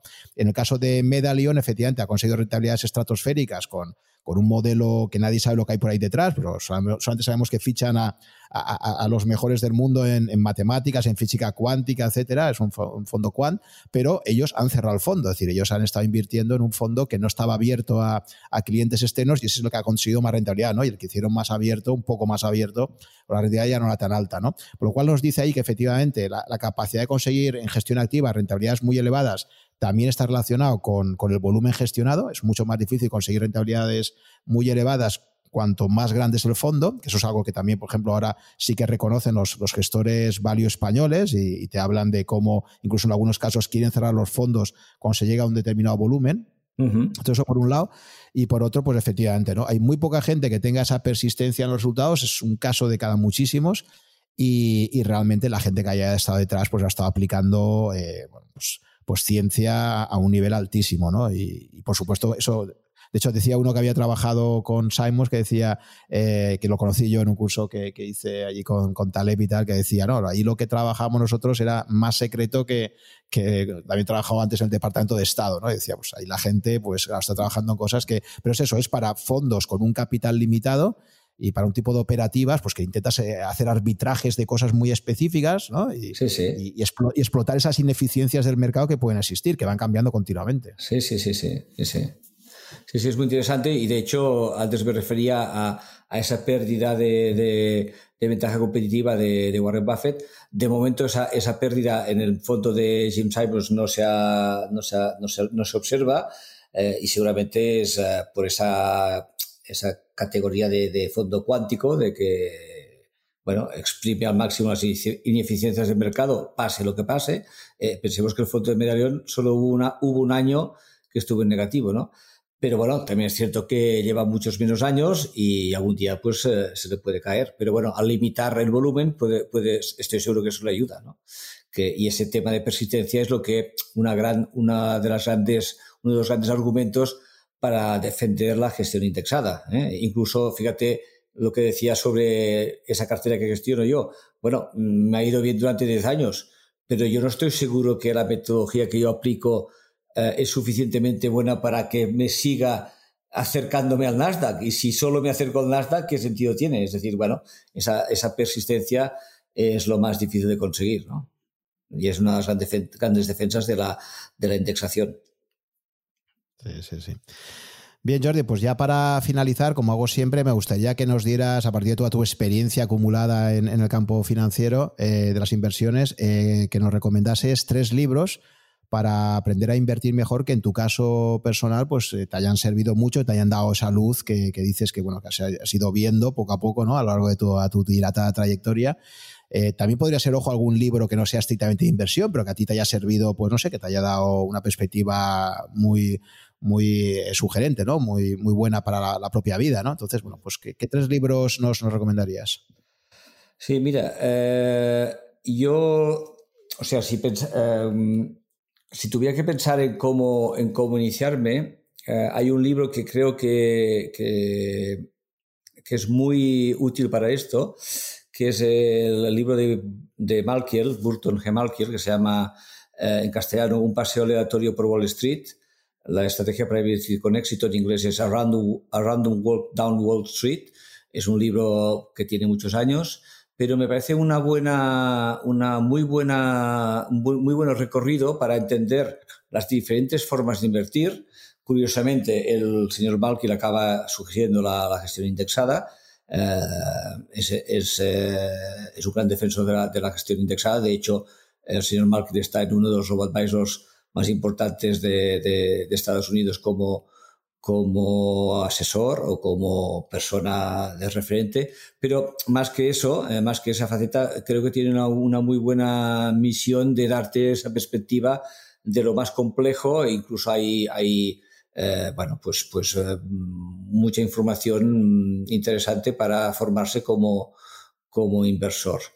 El segundo libro que recomendaría, eh, precisamente un poco en la línea que hablábamos antes del tema de comportamiento, eh, sería el libro de Kahneman. Kahneman tiene un libro que se llama Pensar rápido, pensar despacio. De hecho, no es un libro de inversión. Eh, en inglés se llama Thinking Fast and Slow. es un libro un poco espeso, o sea que a, alguien que lo lea, pues, pues que lo intente leer, les, les le puede eh, parecer eh, espeso, eh, pero es un libro muy interesante, interesante para entender nuestros sesgos cognitivos. Él, explica que tenemos dos formas de pensar, una rápida y una lenta. La forma rápida es la que nos hace cometer muchos errores en temas que deberíamos dedicar tiempo. y a partir de ahí bueno, descubre una serie de sesgos y uno de ellos, por ejemplo, es el, el el, sesgo que tenemos a, perder, ¿no? El miedo que tenemos a perder, ¿no? Pero bueno, hay muchos más sesgos y me parece una, un libro muy interesante. Hay otro libro en esa línea que es el de Richard Thaler, ese puede, que sea más fácil de leer, que se llama La psicología económica. Eh, en castellano es todo lo que he aprendido con la psicología económica. Eh, ambos, por cierto, han tenido Nobeles en su momento. Eh, y lo que decías, eh, hay otro libro que me gusta más, eh, no hemos podido hablar de planificación financiera, hay un libro que es muy interesante, este solo tengo el nombre en inglés, que es de, Carl Richards, eh, The One Page Financial Plan, A Simple Way to Be Smart About Your Money Hardcover, y explica un poco pues cómo planificar tu, tu vida financiera. Yo, con yo creo que con, estas, con estos tres libros una persona debería ser capaz de entender las tres patas eh, más importantes para mí de, la inversión, ¿eh? más allá de, escoger la empresa adecuada, eh, etcétera, etcétera, o el índice adecuado.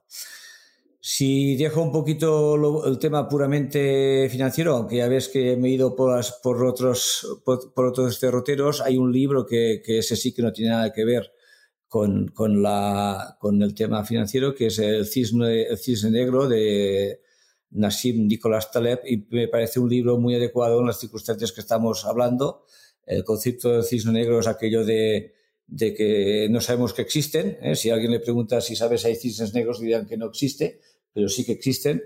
Eh, y entonces eh, el señor Taleb nos, nos intenta demostrar que, que, la vida, la historia de la humanidad está sesgada de situaciones como la del COVID y me parece una, una muy buena forma de, de, formarse como persona y ver que más allá de lo que pasa en los mercados financieros está condicionado por lo que pasa en, en la vida y que realmente las grandes crisis son muy difíciles de prever y además, uh, y, y la, historia reciente nos lo demuestra, ¿no? ¿Quién nos iba a decir en el mes de diciembre o mes de enero, cuando todo el mundo preveía crecimientos en la bolsa de, de doble dígito, pues que estaríamos en la situación que estamos ahora, todos con máscaras en, en, yendo por la calle, ¿no? Entonces es un libro que, que nos acerca a ese mundo de, de lo imprevisible y entender que, que, que es así, ¿eh? que la historia está plagada de, de, esa, de esa imprevisibilidad y que por eso, de nuevo, ¿eh? eso reforzaría un poco el tema de, de, la indexación de nuevo.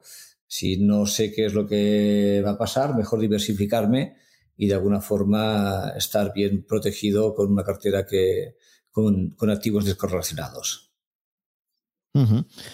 Pues sí, de los que has comentado, todos ya son clásicos que han aparecido en algún momento de los episodios de este podcast. Eh, el de Barton Malkiel, efectivamente, un académico, es catedrático ¿no? en, en una universidad top eh, americana y, y, efectivamente creo que vamos ya por la versión 13 o 14. Él ha ido actualizando sí, su sí. superclásico. Un libro que empezó dedicando, por cierto, a Paul Samuelson al principio de todo.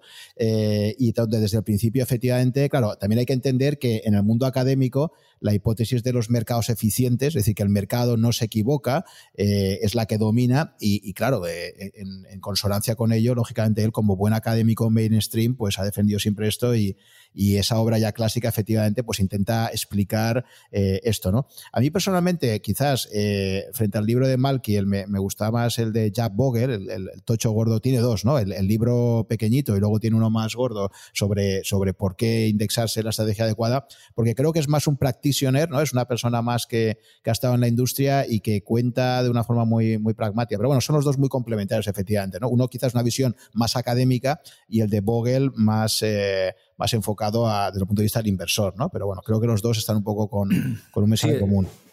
El de Jack Bogle también es muy recomendable. Uh, de hecho, Jack Bogle tiene varios. Um, pero el de Valkyr creo que tiene una componente de, de, hacerte pasar por diferentes formas de invertir y para una persona que se inicie puede ser interesante tener esa visión. Obviamente está sesgado por la, por la opinión del señor Valkyr, Uh, pero bueno, me parece, me sigue pareciendo interesante desde, desde, ese punto. Y hay un libro que me he olvidado comentarte que, que me parece súper interesante, que siendo de inversión, es más de la vida de un señor que se llama Edward O. Thorpe, uh, A Man for All Markets. Este señor es un señor que, que también matemático, curiosamente, que aprendió a cómo batir al casino, lo echaron de todos los casinos, Eh, esto lo hacía con, con jugando a, al blackjack. Después eh, creo que eh, él se van a gloria que inventó el primer ordenador personal porque inventó una fórmula para batir la ruleta, pero curiosamente se metió en, en el mundo de, de, la inversión, pero no se metió hasta que encontró una ventaja competitiva que, tu, que, él pudiera medir. Él estuvo usando la, la fórmula de, de Black-Scholes para las opciones, ¿eh? decía, hacía operaciones cruzadas que le daban sistemáticamente una forma de ganar. ¿no? Y es, el libro es muy interesante porque es una vivencia de este señor de que pasa por todas sus, sus etapas en la vida eh, y, y, y, cómo en algún momento lo deja ¿eh? porque pierde su ventaja competitiva ¿eh? y, él, y él al final de nuevo vuelve a defender la gestión indexada un poco por eso, porque porque es consciente que las ventajas competitivas acaban y, tal. Y es un libro pues interesante por esa doble faceta que, que, te introduce también a temas de inversión, pero desde la perspectiva de un señor que, que ya te digo, empezó a jugar, eh, batiendo a, a, los casinos, jugando cartas y, y al final se, se, convirtió en, montó un fondo que tuvo que cerrar por temas que, que ahora son muy largos de explicar y que el que lea el libro lo verá. Y es donde encontré, por cierto, eh, esa, análisis de la performance de Wall Street, de, perdón, de Warren Buffett, donde troceaba y, y demostraba que esa, esa ventaja competitiva se iba perdiendo con el tiempo. Sí, sí, el libro de Edward Thorpe también ha aparecido en algún otro podcast nuestro, yo lo tengo también, un libro excelente, A Man for All Markets, creo que no está traducido de momento, lamentablemente.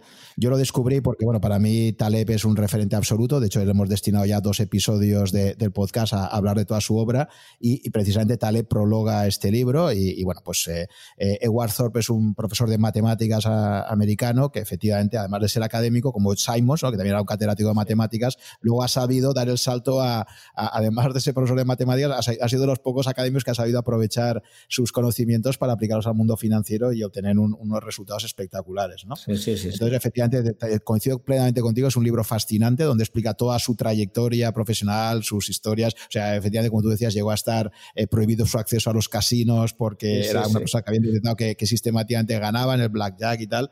Y, la verdad es que es un libro interesantísimo para leer, ya digo, con esa barrera para la gente que tenga dificultades para leer en inglés, que de momento creo que no está traducido. Luego el que has comentado de Kahneman, un súper clásico que también ha sido mencionado en, en varios de los podcasts sobre eh, sesgos comportamentales, el de Taylor también. Eh, y luego el único que no conocía es este de, de Richards, de concreto de, de Carl Richards, este de, One Page Financial Plan. Este sí que no, este no lo conocía y, bueno, pues le echaré una ojeada a ver. Sí, es muy interesante porque él lo explica con haciendo dibujos. De hecho, esos dibujos los utiliza mucha gente. Eh, el típico es aquel gráfico que dice cuando estás arriba, pues eh, te, parece que, te parece que es, el, es aquel ciclo vital que pues lo dibuja, pero está muy bien porque va explicando planificación financiera con dibujitos y es muy fácil de entender y me parece que, que es un concepto el de la planificación financiera muy interesante de que nuestros oyentes vayan entrando en ello, en ello porque de, alguna manera es una forma eh, una buena forma de, segmentar nuestro patrimonio y entender lo que tenemos que hacer. Y eso es casi tan importante como escoger dónde invertimos. Entonces me parece muy interesante que la gente lo lea. No sé si está traducido, la verdad es que no lo sé. Eh, eso también es una recomendación que haría. Eh, hoy en día el inglés es, imprescindible. El que quiera estar en finanzas y quiera aprender, pues por suerte o por desgracia aún sale todo en inglés, pero el tema... Y es una muy buena forma de aprender inglés, por cierto. Hoy en día que... Totalmente de acuerdo contigo, Jordi, porque es que encima, ahora ya están mejorando algunas traducciones, pero es que, es que yo me acuerdo, por ejemplo, otro clásico, el del inversor inteligente de Graham, las primeras ediciones que había en España, bueno, la, la traducción era espantosa, ¿no? Entonces, es verdad que eh, una forma de destrozar un libro muchas veces, eh, o sea, a veces te lo traducen y es casi peor, ¿no? Porque te lo, te lo compras pensando que, que, lo vas a leer más fácil y lo único que hace es distorsionar el mensaje del autor porque, porque está muy mal traducido, ¿no? Sí, sí. Entonces, eh, totalmente de acuerdo contigo de, de, invitar a la gente a que lea directamente en inglés, practicas el inglés y encima seguramente muchas veces incluso a veces lo vas a entender mejor, ¿no? Sí, sí. Además hoy en día es muy fácil porque en mi, no sé, hace 30 años no tenías la posibilidad de ponerte en el iPad o en el, o en el iPhone picar una palabra, es decir, obviamente si no tienes ningún conocimiento de inglés será muy difícil, pero si tienes un conocimiento de inglés básico, eh, hoy en día realmente puedes eh, aprender finanzas y aprender inglés a la vez, eh, traduciendo palabras concretas que te ayuden a, avanzar en la lectura. O sea, que eso lo recomendaría vivamente. Totalmente de acuerdo. Pues nada, Jordi, muchísimas gracias por este tiempo que, hemos estado conversando. Creo que la charla va a ser muy ilustrativa para todos aquellos oyentes que al final lo que buscan es aprender a invertir mejor a largo plazo. Creo que lo que estáis haciendo en InvestMe va en esa línea de, dar más opciones a los inversores españoles para poder invertir de forma indexada y diversificada y, contribuye mucho a ampliar la oferta que existe en España, una oferta desde mi punto de vista quizás aún demasiado controlada por los bancos, que siguen siendo aún los que controlan los canales de distribución y con productos en general, pues que siguen teniendo comisiones muy elevadas, con lo cual creo que todo lo que sea eh, dar más opciones de coste bajo y, con una estrategia que creo que a largo plazo pues tiene muchísimo sentido, pues me parece estupendo. Así que nada, lo dicho, pues muchísimas gracias por pasar este rato con nosotros y, hasta una próxima ocasión. Ha sido un placer, Juan. Eh, gracias por invitarme a tu podcast. Eh, y bueno, repetir lo que tú mismo transmites, que la inversión para, para largo plazo y ya en ese, en ese plazo pues la gente sabrá encontrar la, la forma eficiente de invertir. ¿eh? No especular, sino invertir. Y aprender mucho. Nunca se para aprender. y siempre con humildad, siempre que nunca te creas que ya te lo sabes todo, porque ese es el momento que, que, Eso. fracasas. Yo cada día aprendo cosas aún. Genial. Pues nada, Jordi, un abrazo y hasta una próxima ocasión. Un placer. Hola, si te gustan estos coloquios que mantengo con inversores, aficionados o profesionales con una dilatada trayectoria, simplemente recomendarte que te hagas usuario registrado de Rankia si aún no lo eres y te suscribas a mi blog para recibir todas las novedades que publico allí, que pueden ser tanto webinars que vaya a hacer próximamente como la información de los nuevos podcasts que publico. El blog está disponible en rankia.com barra blog barra such.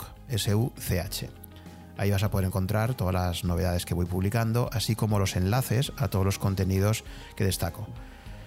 Por otra parte, también te recomiendo, si te interesa la temática financiera, eh, pues que te suscribas a las alertas que envía Rankia con todas las novedades de webinars o formación en general que imparte. Creo que os van a resultar de mucha utilidad.